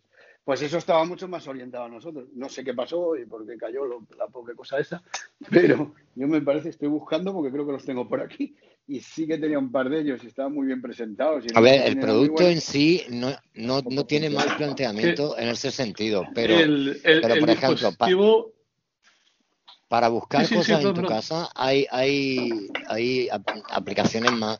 Es lo que digo, hay un llavero que vale 3 euros que tú silbas y te pita. Y aparte de eso, lo que, lo que yo quería decir es que no es para tanto para todo el mundo. Es que se llevan hablando de los AirTags dos años. Entonces yo pensaba que iba a ser algo que tenía directamente eh, localización GPS por sí mismo, que tendría más sentido. Hombre, pero entonces el consumo, el consumo sería enorme, ¿no? Una, batería de, litio no te Bueno, pues que se apañen, no son Apple, que baterías. Bien, entonces si queréis vamos a primero a, a, configurarlo uno, voy a activar el voiceover. Ahora, yo en lugar de comprarme en lugar de comprarme el llavero y tal, pues aproveché y me gasté el dinero en, en vez de comprar uno, un AirTag, compré cuatro. Que la verdad que, que si me hubiera comprado uno también hubiera sido suficiente. salen a cuenta, ¿no? Salen vale, pero bueno. 95 me parece y cuatro no sé cuánto. Y cuatro, 119. 119. Pero bueno, entonces tengo dos aquí por estrenar, entonces lo, vamos, a hacer, vamos a hacerlo desde cero. Entonces, eh, saco el AirTag de la, del paquetito y entonces lleva como un, celo, una, un protector dentro, entre, entre el, cromado y el plástico, que es la tapa, hay un, un, un papelito que, que es para, contacto. para, quitar, para poner, activar el contacto de la batería. Entonces, en el momento en que quite el papelito, hará un pitidito. Hará un Bueno, primero saco todo el papel. Bueno, y hago, a ver. Ya está. ¿Habéis oído el... ¿Vale? Pues a partir de este momento, en el momento que yo abra el iPhone, ya como si fueran los AirPods, me va a decir de que hay un AirTag que si quiero eh, configurarlo. Aviso, cerrar, botón, AirTag, encabezamiento. AirTag. Conectar. conectar botón, ¿vale? Pues ya le doy. Pon nombre, espera. Pon nombre alerta en auriculares. Pues, y entonces en este voy a tiene 11, 11 opciones que las 10 primeras son pues, auriculares, mochila, tal, y luego hay una que es personalizada. Bici, un bolso, un cámara, una cartera, un chaqueta, equipaje, llaves, un mochila, vale. de 11. Voy a coger mochila, ¿vale? El, también podéis ponerle el nombre que queráis, ¿vale? Continuar, botón. Registra alerta en Twitter y Apple. Quique López, esto se asociará con los datos personales que hayas proporcionado a Apple. Vale, esto también es importante hacer el comentario de que este ID del, del, AirTag va a quedar registrado a mi usuario. Esto significa que si eh, alguien encuentra pues mi cartera o mi mochila, en este caso, y, se queda el AirTag y dice, hostia, mira qué chulo, la mochila es una a tiro y me llevo el AirTag. Pues el AirTag no lo va a poder utilizar, aunque quite la pila, va a quedar eh, ya, mm, hay que, necesitas el usuario y contraseña del usuario con el cual se, se, configuró el AirTag. ¿De acuerdo? Es decir, que, que no se puede aprovechar. Esto se asociará con los datos personales que hayas proporcionado a Apple. Cerrar. Bot. Continuar. Continuar. Cerrar. Botón. Mochila de en curso. Configurando. Mapa. Vale, entonces ya eh, se abre la aplicación buscar y entonces ya aparece ya en el mapa, ya, ya tenemos... Cerrar, botón, mochila de Enrique, encabezamiento, ubicación actual, contic, búsqueda de precisión. Cuando el AirTag esté cerca, una flecha indicará su ubicación exacta. ¿Vale? Reproducir sonido. Encuentra tu AirTag. Atención, pregunta, pregunta. Eso de, eso de que yo nunca lo he hecho porque no uso casi la aplicación de Find My lo que sea. Sí. ¿Te lo dice también en palabra dónde está o solo se ve el mapa y entonces no puedes saberlo? Pues ahora te lo diré, ahora te lo diré. ¿eh? Creo, creo, que te lo dice en palabra también. ahora me pillas, ¿eh? no, no, lo sé, porque tengo resto visual y entonces hice algunas pruebas con el voiceover cuando lo compré, pero no me, no me fijé en eso. Cuando hice la búsqueda... No... Indicaciones en mapas. Encuentra este AirTag en un mapa y usa la app mapas para llegar hasta él. Vale, esas son las tres funciones así que tiene. Ver en la app buscar, botón. Ver en la app buscar. Vale. O le digo OK. OK, botón. Vale. Bueno, ya está. Le he dicho OK, ya ha quedado configurado, ¿de acuerdo? Entonces, ahora lo, primero, eh, si, si yo ahora... Piérdelo por tu casa. Sí, ahora lo voy a dejar, pues bueno, espera, es que si me voy muy lejos, el bueno, lo voy a dejar, pues nada, aquí en una estantería aquí al, aquí al lado. Ahora le voy a decir al Siri que, me, que abra la aplicación Buscar. Oye, Siri, abre Buscar. Buscar, mapa, objetos, Aquí, encabezamiento. En objetos me aparece la lista de los, de los objetos. Cartera de Enrique, llaves, carrera, llaves. de Enrique. Ahora, Vale, Bueno, esto ha sido demasiado exacto y todo. Eso contesta mi pregunta, que sí que te lo dicen palabras. Muy bien, muy sí. Pero eso está en la. Pero eso claro, pero te está dando la dirección. Pero claro, cuando tú estás en casa, ese dato mmm, ya no te vale porque porque lo que interesa es que pite, que pite cuando le llame. Sí, pero por ejemplo, si te has dejado en el trabajo, te va a dar la dirección del ah, trabajo. o si te has dejado en un bar, te va a dar la dirección del bar. Te va a decir siempre la dirección más cercana donde está el dispositivo. Luego, cuando estés más cerca, supongo que será con la búsqueda más de oído. una, una, una, una, cosita sí que sí que tiene, que por lo que yo he escuchado no sé dónde, que es la búsqueda fina. Que los, los iPhone que tienen a partir del iPhone 12, creo, ¿no? Mm. Del 11. El 11 y el 12. El 11 y el 12. Es que esto estaba previsto que saliera el año pasado. Lo que pasa es que en plena pandemia, ¿quién va a vender AirTags precisamente para perderse por el mundo? ¿no? Entonces, eh, por eso eh, ha habido tanto tiempo para que salga a la calle y tanto rumor sobre él cuando una cosa que, decían que ya lo tenían hecho hace tiempo. Lo que pasa es que no era el momento de lanzarlo. Exacto. Exacto. Y también parece ser que había temas legales porque querían asegurarse del tema de evitar la, eh, los temas de las los acosos y, las, y los seguimientos no, no, autorizados. Mochila de Enrique. Mochila de Enrique. Mochila de Enrique contigo. Botón. Me dice conmigo, ¿vale? Porque bueno, está bastante cerca. Bueno, claro, y sí, porque está al alcance del, del iPhone. Todo lo que, si está cerca de casa, estará conmigo. Y entonces ahora supongamos que me he olvidado y que ya no sé dónde está. Que me suele ocurrir bastante. Ahora, botón. Ahora le digo. sonido. Reproducir sonido. Vamos a darle a reproducir sonido. Voy, voy a quitar el voiceover porque si no, eh, ¿vale? Le voy a. Buscar. Habla desactivada. Ahora le daré.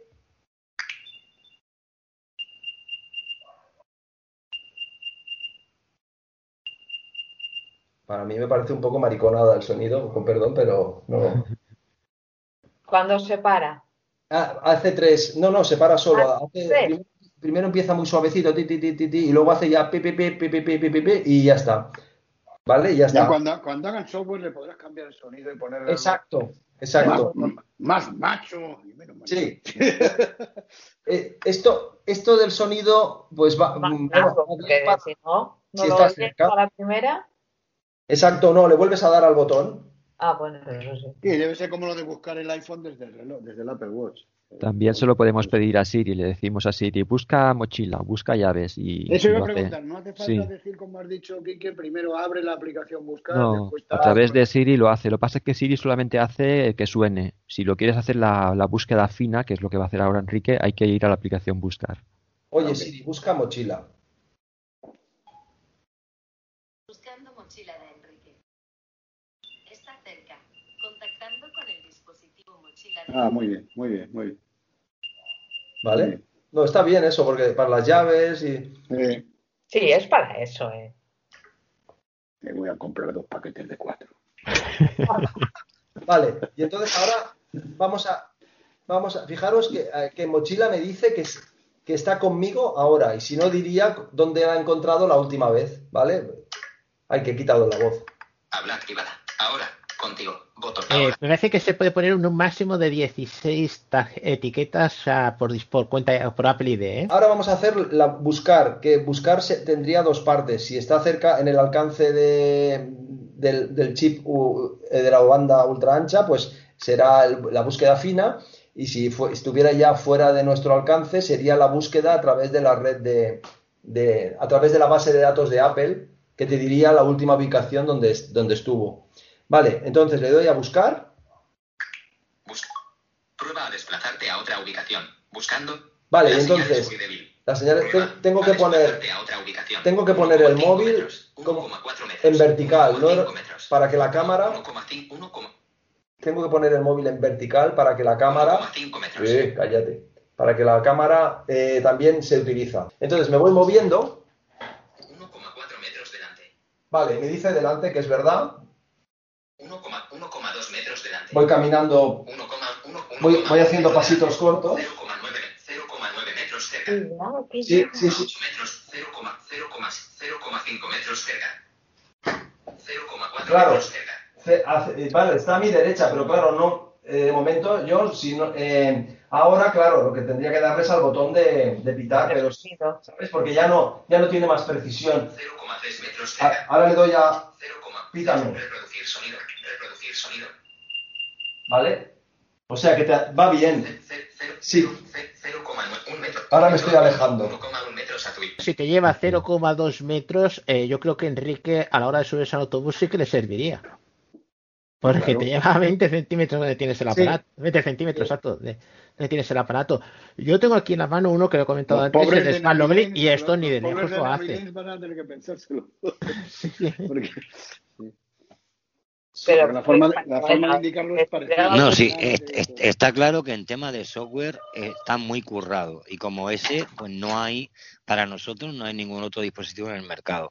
Luego, que, que, que, queramos darle otra funcionalidad que no es la específica de Apple, que es para lo que se, se ha dicho que se ha hecho, ¿no? Para buscar las llaves, para en un momento dado que te olvidas la, yo qué sé, la mochila en algún sitio y no sabes eh, o bueno, eh, ¿a quién no le ha pasado alguna vez que se ha dejado la cartera encima de la barra del bar? O vale, para ahí sí, pero para temas de robo, para temas de eso.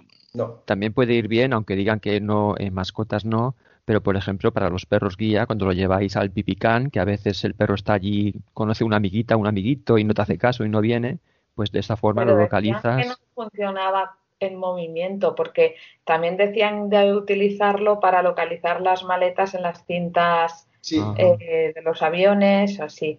Porque yo sí que había pensado que a lo mejor para localizar las maletas, a ver, sí que es verdad que tú tocas allí, que si las dejas en los maleteros estos de las entradas, ¿no?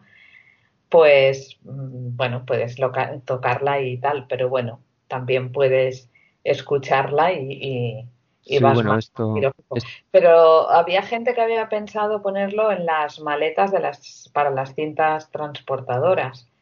Y no sé si decían que en movimiento no. En el momento que el cacharro esté cerca de tu móvil, entonces sí que lo detectará, pero como, como, esté, muy, como esté un poquito alejado y ya no esté cerca de tu móvil, pues tendrá que estar, tendrá que pasar por un iPhone cerca para que de, de, de alguna otra persona que, para que pueda enviar el código de, ubicación a la, a la. Pero claro, también la localización GPS ya no será tan exacta. porque yo creo que eso sería, porque eso sí que sería una una cosa. La verdad es que tampoco no sé muy bien si sería una cosa o no, porque en realidad a esos sitios suele ser acompañado, ¿no? Porque con la asistencia y demás. Mira, yo si, si, si, me lo comprase y sí que es útil para, para algo, y es porque mi mujer es un desastre total, y las, llaves del, las llaves del coche siempre las pierde. Fíjate que un día no sabía dónde estaban las llaves, no, no encontraba las llaves. Me fui a, a la casa del coche a hacerme unas llaves Menos mal que la encontré, es que no me hubiera gastado 200 pavos en una llave. y para eso, para eso, para eso sí es útil. para dejarlo en los coches aparcados. También. No, bueno, no, no te es necesario porque... Sí, si lo dejas en el coche aparcado te irá bien porque como eh, grabará la ubicación, tu propio móvil va a enviar la ubicación de donde está el AirTag. Y... Por eso te sí, pero para, el coche lo, para el coche lo veo menos útil porque eh, ya el iPhone de por sí mm, te guarda donde se aparca el coche. Sí, siempre que circules con el coche, porque a ti si te tiene que venir alguien a recoger y viene él con, su, con el coche eh, por un camino y tú has ido por el otro, tu iPhone no tiene la ubicación. Sin embargo, ese aparato lo puedes encontrar. Yo había mm. pensado, eh, curiosidad, cosas que me suceden, en la calle, es mi casa, ¿no? Eh, mi padre me deja y es aquello típico a la izquierda, a la derecha, en medio de la calle y digo, yo tengo necesito saber dónde está mi casa. Y una de las ideas que se había pensado era esto. Eh, me dejan un punto de la calle, yo hago sonar el sonido y de momento sé si está a la izquierda, a la derecha, hacia dónde. Y eso es uno de los cursos que yo querría eh, darle. por un lado, ha comentado lo del lo del volumen, que el volumen no es alto. Pero también hay otra cuestión, es si se puede activar un AirTag desde otro, porque desde ahora, al menos lo que tengo entendido es que no tiene ningún botón. No, no, tiene ningún botón. Pero es posible por la forma, porque ya que detecta el movimiento, que sea capaz, por ejemplo, que tú le hagas un tap, un doble tap o lo que sea encima del aparato, esto lo harán con software, y entonces se puede activar. Yo tengo, por ejemplo, aquí el de, el de Smart que he comentado antes, parece que lo estoy vendiendo, y yo desde el mando, que lo acabo de perder, yo puedo hacer sonar el teléfono. Si yo pudiera hacer sonar otro mando otro aparato colocado en la puerta de casa, pues sería lo ideal. Eh, si queréis comprar el sonido, bueno, porque ahí suena el teléfono. Y el momento que tú lo paras, ya está. Pero igual que el aparato, si yo cojo, abro la aplicación, yo lo tengo justo delante, está pues a 40 centímetros, no llegará. Y ese es el sonido que hace. Ese suena un poco más. Sí, pero no, no diría yo que mucho más, ¿eh? Es quizá lo que sea un poco más agudo o alguna cuestión, pero yo creo que esto lo tienen que tocar ellos por software. Una última cuestión que antes se ha, se ha, se ha pasado un poco por encima, no sé si lo habéis comentado, es que Enrique preguntaba que si funcionaba con Android. Eh, el Android no envía la ubicación si pasa por el lado de un AirTag, pero sí, si acercas el AirTag a un Android y tiene NFC, te da los datos que, que tú hayas puesto en el AirTag. Eso sí, eso sí. En el modo perdido. Tú puedes marcar, oye, está perdido, lo marcas y el otro te lo puede, y puedes saber, por ejemplo, oye, contacta conmigo vía correo electrónico o contacta conmigo vía teléfono, que es una forma de recuperarlo. Pongamos un taxista, por ejemplo, te dejas eh, la cartera en un taxi y el taxista puede localizarte sin problemas. Eh, bueno, esa también sería una buena utilidad. Por ejemplo, si te dejas la cartera y el taxi se va, en ese momento, pues puedes estar con el móvil, llamas, buscas, haces que suene tu AirTag y el taxista lo va a oír dirá, hostia, ¿qué suena aquí? Y la cartera, hombre, una cartera, pues se la ha dejado fulanito. A mí lo que me gustaría, que si por ejemplo yo dejo una cartera, la tengo al lado y por lo que sea esa cartera se separa de mí, X distancia, por ejemplo, dos metros, claro, como que yo no veo y no me doy cuenta, pues lo que quiero es que me pite en el, iPhone, una alarma en el iPhone. Eso no lo hace. De que se esté separando. No, no, lo hace, pero eso es una cuestión de activarlo por software. Eso es hacerlo por software. Eso tiene que poder pues hacer. Por esto me imagino que a medida que vayan haciendo actualizaciones eh, son funciones que se pondrán, ¿no? Es decir, que tú no te puedes separar de un producto más de X distancia. Yo no lo sé, porque en este sí que lo tiene. Eh, yo lo hice prueba por el ángulo máximo, por el rango máximo, y esto hace los 40 metros. Y yo tengo entendido que el AirTag se puede localizar desde el dispositivo, desde el iPhone, eh, hasta 100 metros. Depende de si hay paredes o lo que sea que quieras, que no es un rango mucho más largo. Eh, lo del perro, en principio, mm, dicen que no, pero yo lo veo que al menos es bastante, bastante positivo. Falla, falla si está en movimiento para el tema de la búsqueda precisa, porque emplea de la realidad aumentada. Eh, es que buscar búsqueda precisa con un perro en movimiento va a ser complicado. Por eso, pero lo puedes hacer sonar y, si no es una calle, un parque que hay mucho ruido, con el, simplemente con el ruido ya lo puedes localizar. Lo que comentan de que se raya, que es que se raya la parte de acero. Eh, porque como es cromada, la parte de atrás es la parte que tiene la manzana es cromada y entonces eh, al, y plateadita, sí. Y entonces, claro, cuando se pase, cuando lo roces un poco, pues va, va, va al ser brillante se va, va, se va a rayar. Pero venden, venden protectores. Yo ya he encargado unos protectores en Amazon. salen muy baratitos. Son como unas, como unas láminas, como unos protectores de pantallas infinitos y lo, lo, voy a poner porque me compré también el llavero de, de Apple y queda así, lo, lo, envuelve por el, todo lo que es la circunferencia, pero por delante y por detrás queda totalmente al aire. Y eso, como lo llevas con las llaves, se puede rayar con facilidad. Sí, sí, sí. sí. Hablando que habéis comentado al principio lo de las mm, unos brazaletes, unas correas, aparte de todo esto, toda la, vamos a decirlo, la parafernalia de llaveros, porque claro, esto no tiene agujero para engancharlo. Es decir, hay que ponerlo en algún sitio o lo dejas colado dentro, pongamos una mochila, lo dejas dentro de un bolsillo y algo. No, te, no te hace falta nada. Pero, por mm. ejemplo, para ponerlo en unas llaves o ponerlo en algún sitio, yo he oído cosas y hay gente quejarse, ¿no? Claro, es que te tienes que comprar sí o sí algún accesorio, o bien un llavero o una tira para ponerla en la maleta. Hay fundas, hay fundas que llevan incluso adhesivo por si quieres pegarlo en alguna zona así plana y dejarlo allí fijo. Hay, hay muchos accesorios, sobre todo en Amazon que salen bien de precio porque lo que vende Apple, por ejemplo, el llavero de piel vale 39 euros, te cuesta más caro que el propio AirTag, o sea que es una pasada. Es que el, llavero de la funda de Apple la han hecho a mano y han tardado no sé cuántas horas. Ah. Lo digo porque cuando yo me compré, la, fui a preguntar por la correa de acero inoxidable del, del, del Apple Watch, la de eslabones, me dijeron el precio de 560 euros. Digo, madre mía. ¿Y qué tiene la correa? Me dijeron eso, que, que es que se hacía a mano y se pegaban 18 horas para construirla. Digo, joder. Pues sí que paga caro la mano de obra pero Bueno, una cosita, ya hay un montón de fundas de tercero, ¿eh? O sea que, que por ese sentido. Yo Yo quería comentar lo de la, lo de la pila, entrar en detalles, es la CR 2032, que es la pila muy común, que hay packs de cuatro pilas por 5 euros, o sea que yo creo que si una pila vale un año, año y pico, depende del uso que le des, ahí en ese aspecto está muy bien. Sí, sí. Y aparte que, es eso, que va a durar más de un año, porque normalmente no vamos a perder las cosas tan, tan, tan seguido, ¿no?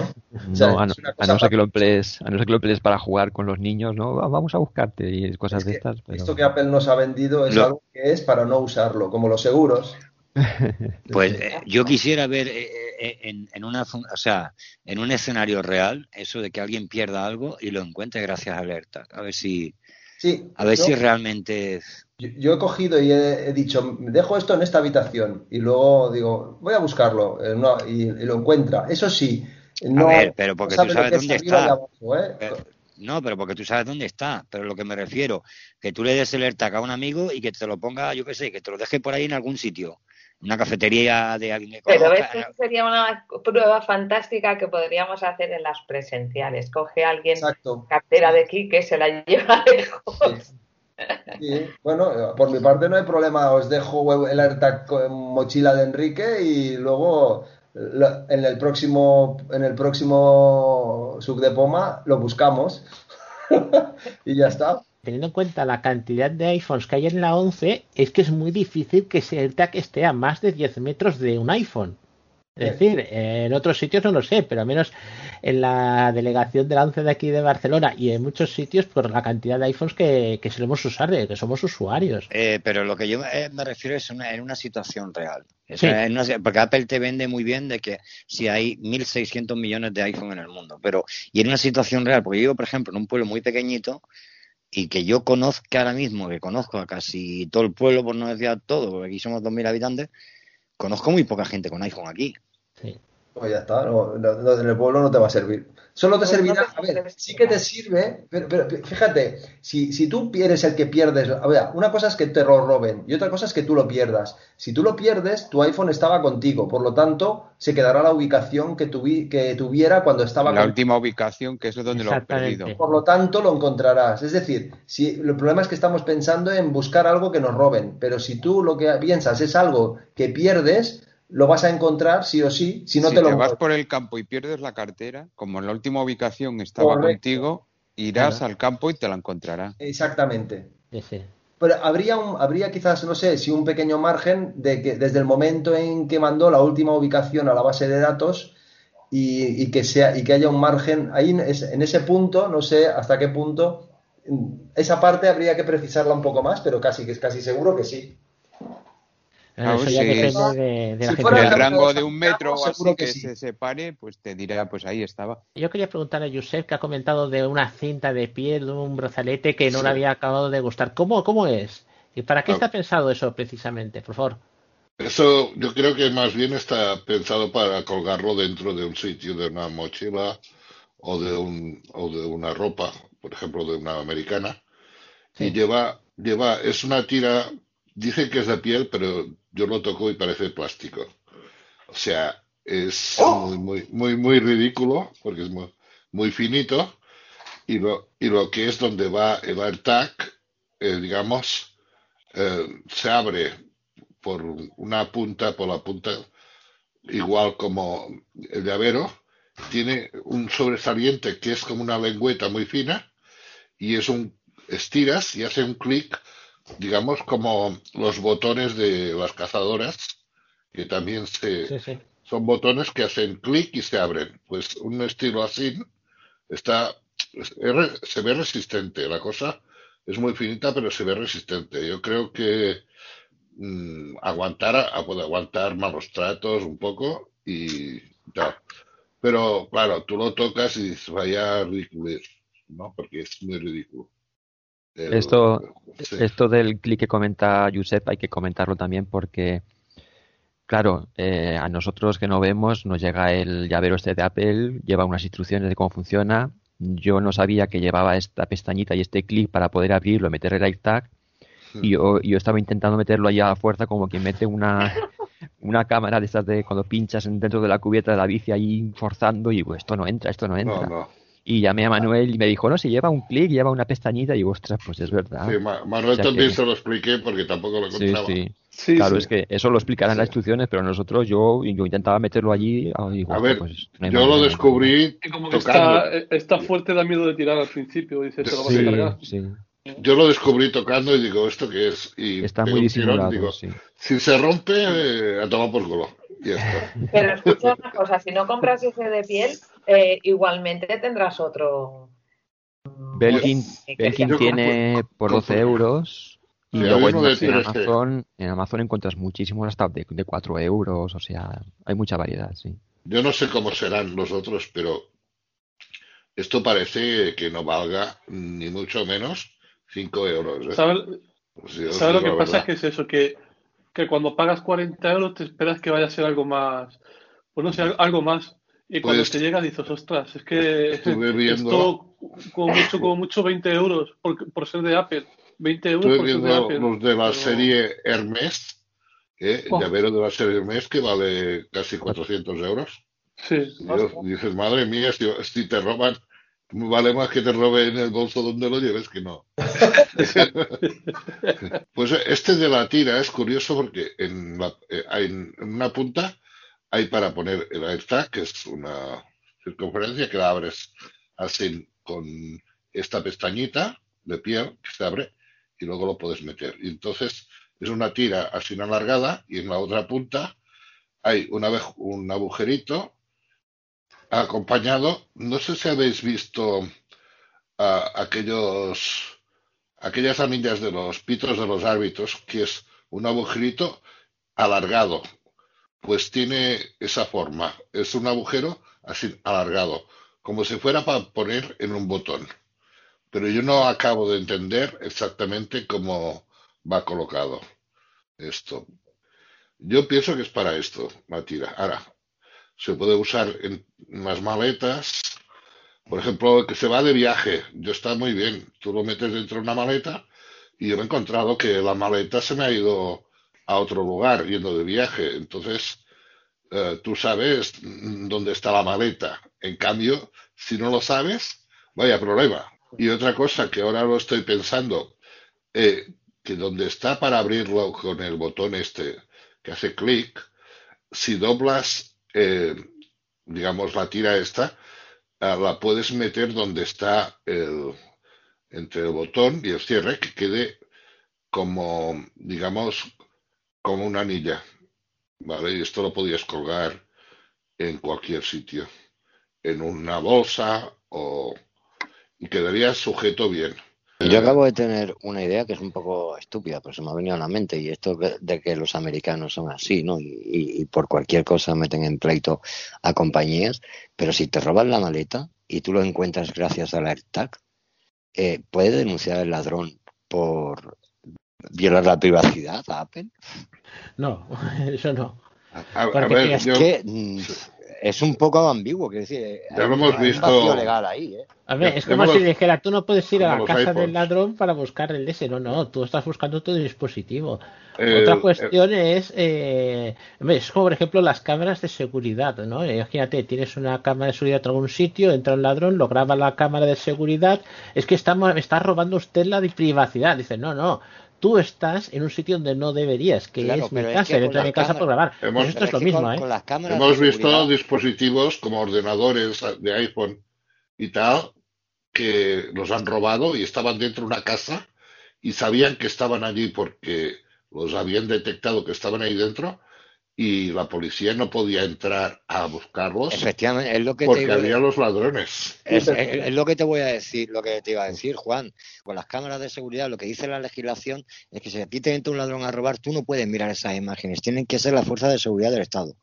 Entonces ahí es donde está el, vacío legal. No, no, si son imágenes dentro de tu casa, tú estás en tu derecho de mirarlas. Otra cuestión será que las veamos, pero eso no es problema, porque es dentro de tu casa. Otra cuestión es que tú grabaras la calle. Ahí sí que hay problema. Dentro ¿eh? de tu casa, en un portal, es hasta un metro también de tu puerta, ¿eh? Sí, sí. Según he leído. Y lo que pasa que lo que pasa que en un descansillo como el mío, que somos cuatro vecinos, un metro me meto en el terreno del vecino y el vecino en el mío. Pero eso dice también la ley, ¿eh? Me parece.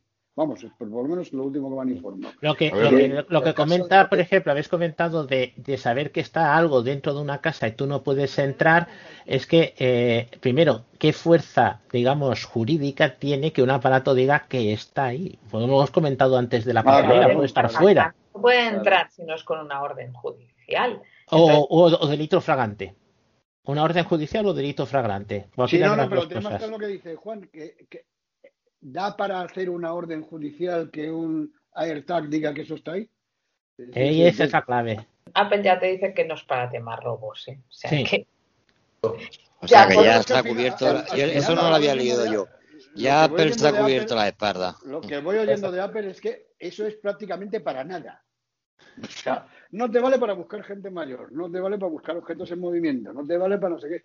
Entonces, para los que somos frikis o los que sois, que yo Pero a ver, yo creo que para gente mayor lo que no te vale, es para que tú persigas gente sin su permiso, pero si una persona mayor tú le dices, yo qué sé, mírate, llévate esto, pues como las pulseritas estas no, No, pero que no vale, no, que no vale, yo digo que no vale porque dicen ellos mismos que no vale porque no es exacto. No, no, no, no, no, es para perseguir gente sin, sin su permiso. Que aunque te lo des, aunque se lo des, no, tú no puedes localizar un tío con Alzheimer que se ha perdido, porque si se ha perdido un tío que no, hay, que, no hay iPhones, pues no. Hombre, no es, porque claro, a ver, no es fiable. Y aparte es que, se, que se estará moviendo, no, no vale, ¿no? Para, ese caso. Exacto, pero yo digo que empiezo a oír cosas de la propia Apple que dice para lo que no sirve y ya casi me estoy preguntando para qué sirve. Pero vamos, Enrique, porque yo creo que lo que tú no puedes decir es que una cosa sirve para localizar personas mayores cuando puede estar, yo que sé, media hora sin poder ser localizado. No, pero Lucía, perdona, pero si, yo, no lo digo, yo lo que he oído es lo que Apple dice que no hace. Claro. Yo no me pongo a decir, oye, lo quiero para eso. No, no, no, no. Claro, es que ellos no te pueden decir que eso sirve para eso.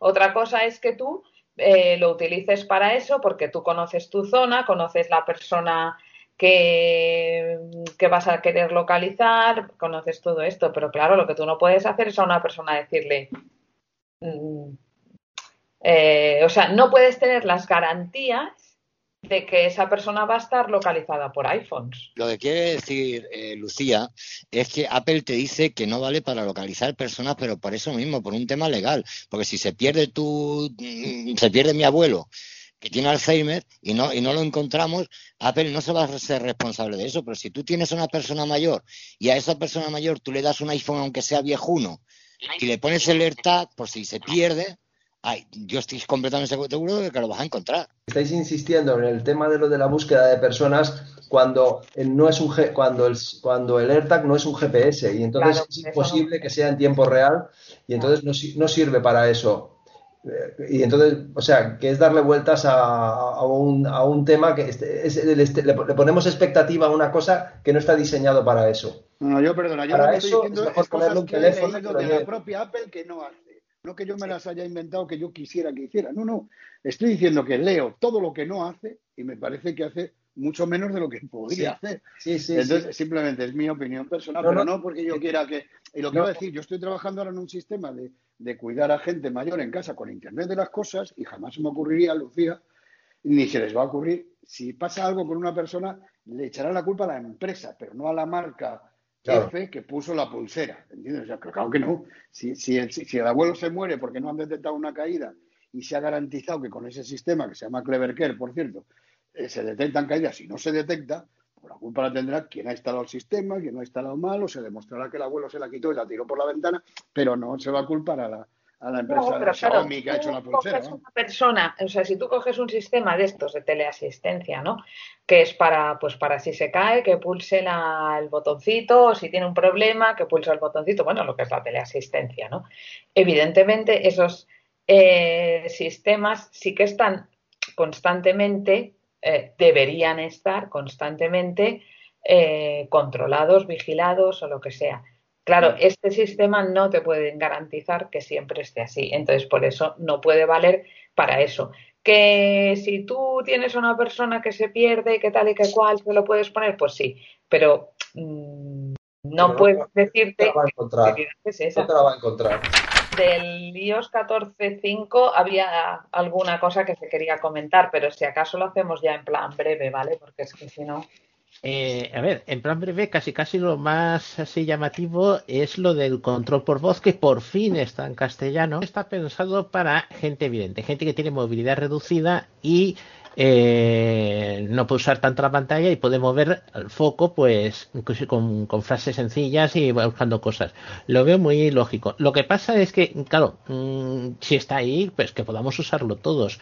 Y con VoiceOver, que yo digo que al menos que con VoiceOver eh, es bastante usable, pero tiene ese límite que a veces se retroalimenta. Y se retrae, cuando se retroalimenta, pues entonces puede hacerte auténticas locuras. Eh, no sé si hasta qué punto ha habido gente que lo ha usado con unos auriculares, de tal manera que el propio micrófono no oiga lo que te está diciendo VoiceOver. Pero para personas, por ejemplo, me acuerdo de lo que comentaba eh, Jordi Saido cuando presentó su sistema del teclado numérico. Esto, alguien que tenga una pronunciación relativamente buena, porque en aquel caso también decía que la pronunciación de la persona no era muy acorde para, por ejemplo, para hacer funcionar Siri, aquí sí que le puede ser de utilidad. Eh, y además, los comandos de voz se pueden programar. Es algo que se lo voy a comentar a, a Jonathan Chacón, que era aquello de deslizar al ítem siguiente, deslizar al ítem anterior. Pues no, eh, no hace falta. Eh, perdón, ítem siguiente de VoiceOver, deslizar el ítem anterior de, de VoiceOver, ¿no? Pues directamente tú podías hacer tus propios comandos de voz.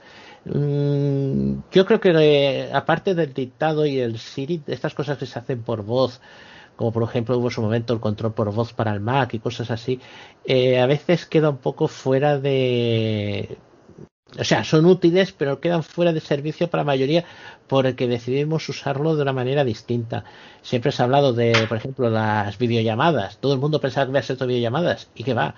Seguimos siguiendo usando el, seguimos usando el micrófono de toda la vida ha quedado videollamadas para una cosa de muy de detalle de realmente ver a la persona, por ejemplo, como, ha sucedido en la, pandemia, es algo importante, ¿no? Hay mucha gente que dice, sí, sí, yo es que quiero ver la persona, ¿no? En general estoy hablando.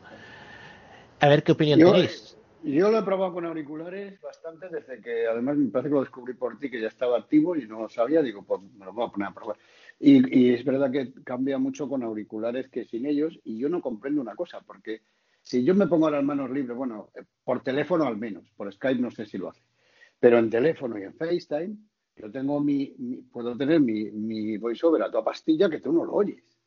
Entonces, me pregunto por qué no eh, en el control de voz no utilizan lo mismo. Es que no se oiga a sí mismo, que eso, eh, esa, esa, esa posibilidad técnica la tienen y la están usando. Entonces, por un lado. Y por otro lado, opino lo mismo que tú, que, es que yo creo que son temas no pensados para nosotros, es decir, como ah. si yo me pongo ahora a usar unos audífonos. Pues si no tengo una hipoacusia importante, pues a que yo me reventara las orejas, quiero decir, yo creo que está pensado para lo que está pensado, para la gente que, tiene poca movilidad y que mueve el foco y que hace no sé qué y no sé cuánto. entonces yo creo, que... yo creo que para este tipo de personas quizá pueda ir bien, pero seguro. para nosotros Mm, yo creo que entorpece más que ahora claro si no puedes interactuar con el teléfono fácilmente pues claro que te facilitará. Yo creo que Hombre, hay casos hay casos de gente que sea ciega y que tenga poca movilidad en las manos claro eso sí, pero vamos salvo esos casos así concretos yo creo que ciegos en general pues no nos a mí no me aporta ningún eh, valor añadido no, o simplemente, por ejemplo, por alguna cuestión no quieres coger el teléfono, no lo quieres levantar, por ejemplo, que si estás durmiendo, durmiendo es decir, estás acostado o lo que sea, tienes el teléfono en la mesa de noche, te da una vagancia así, y tú quieres, por ejemplo, que sé, eh, saber si te ha llegado un correo electrónico, ¿no? Pues lo activas en un momento mediante Siri, lo usas a viva voz, y cuando haya acabado de leerlo lo dejas de usar. He dicho, es una situación de vagancia, pero siempre puede haber alguna situación extrema en la cual dices, oye, es que no quiero tocar la pantalla y quiero poder manejar, porque es que la ventaja es esa, de que VoiceOver lo puedes usar perfectamente. Ah. Y esto es compatible, salvo el problema este de la retroalimentación. ¿Has podido, Juan, editar algún comando? Porque es, lo que decías tú, es por ejemplo deslizar a la derecha con VoiceOver, son muy largos y muy difíciles. Mm, yo no lo he hecho directamente, yo se lo he oído en un tweet que lo dijo eh, Jonathan Chacón que sí, que cambió lo, precisamente los dos más largos, el siguiente y el anterior. Y los había cambiado sin problemas. No sé exactamente cómo, porque la referencia que tengo es de Jonathan. Había uno en el grupo de Cooks que había desbloqueado el iPhone sin sacarlo del bolsillo con comando, bueno, diciendo el número del código y tal. Y le había funcionado con los auriculares. Ahora, ya depende de cada uno lo que pueda interesar, en qué situación y tal. Pero claro, dices el número que lo oye todo el mundo. dónde estás. No sé qué es peor, si decir el código en voz alta o sacar el móvil un momento y hacerlo tú. Sí, pero por ejemplo, tiempos, por ejemplo, de, invierno, ¿no? Que hace frío, lo que sea, y no te tienes que quitar los guantes. Eh, claro, ahora vamos al verano y ahí es más complicado. Pero también, por ejemplo, una cosa muy sencilla, estás en la piscina y sales con los dedos húmedos y la huella no te coge también eh, la huella, ¿no? El teléfono, si tienes, por ejemplo, un SE o un teléfono de huella, con, la, con aquello que se te pone el dedo arrugado, ya no te coge tanto la huella, ¿eh? Y entonces poder usarlo yo creo que, que es una ventaja. Si está disponible, siempre viene bien. Lo que sí que está funcionando bien ahora que hablabais de huella y del iOS 14, este, la última, es lo de desbloquear el iPhone sí, con, la mascarilla puesta, aprovechando el Apple Watch. Sí, eso sí funciona bien. A mí me ha gustado. Y funciona.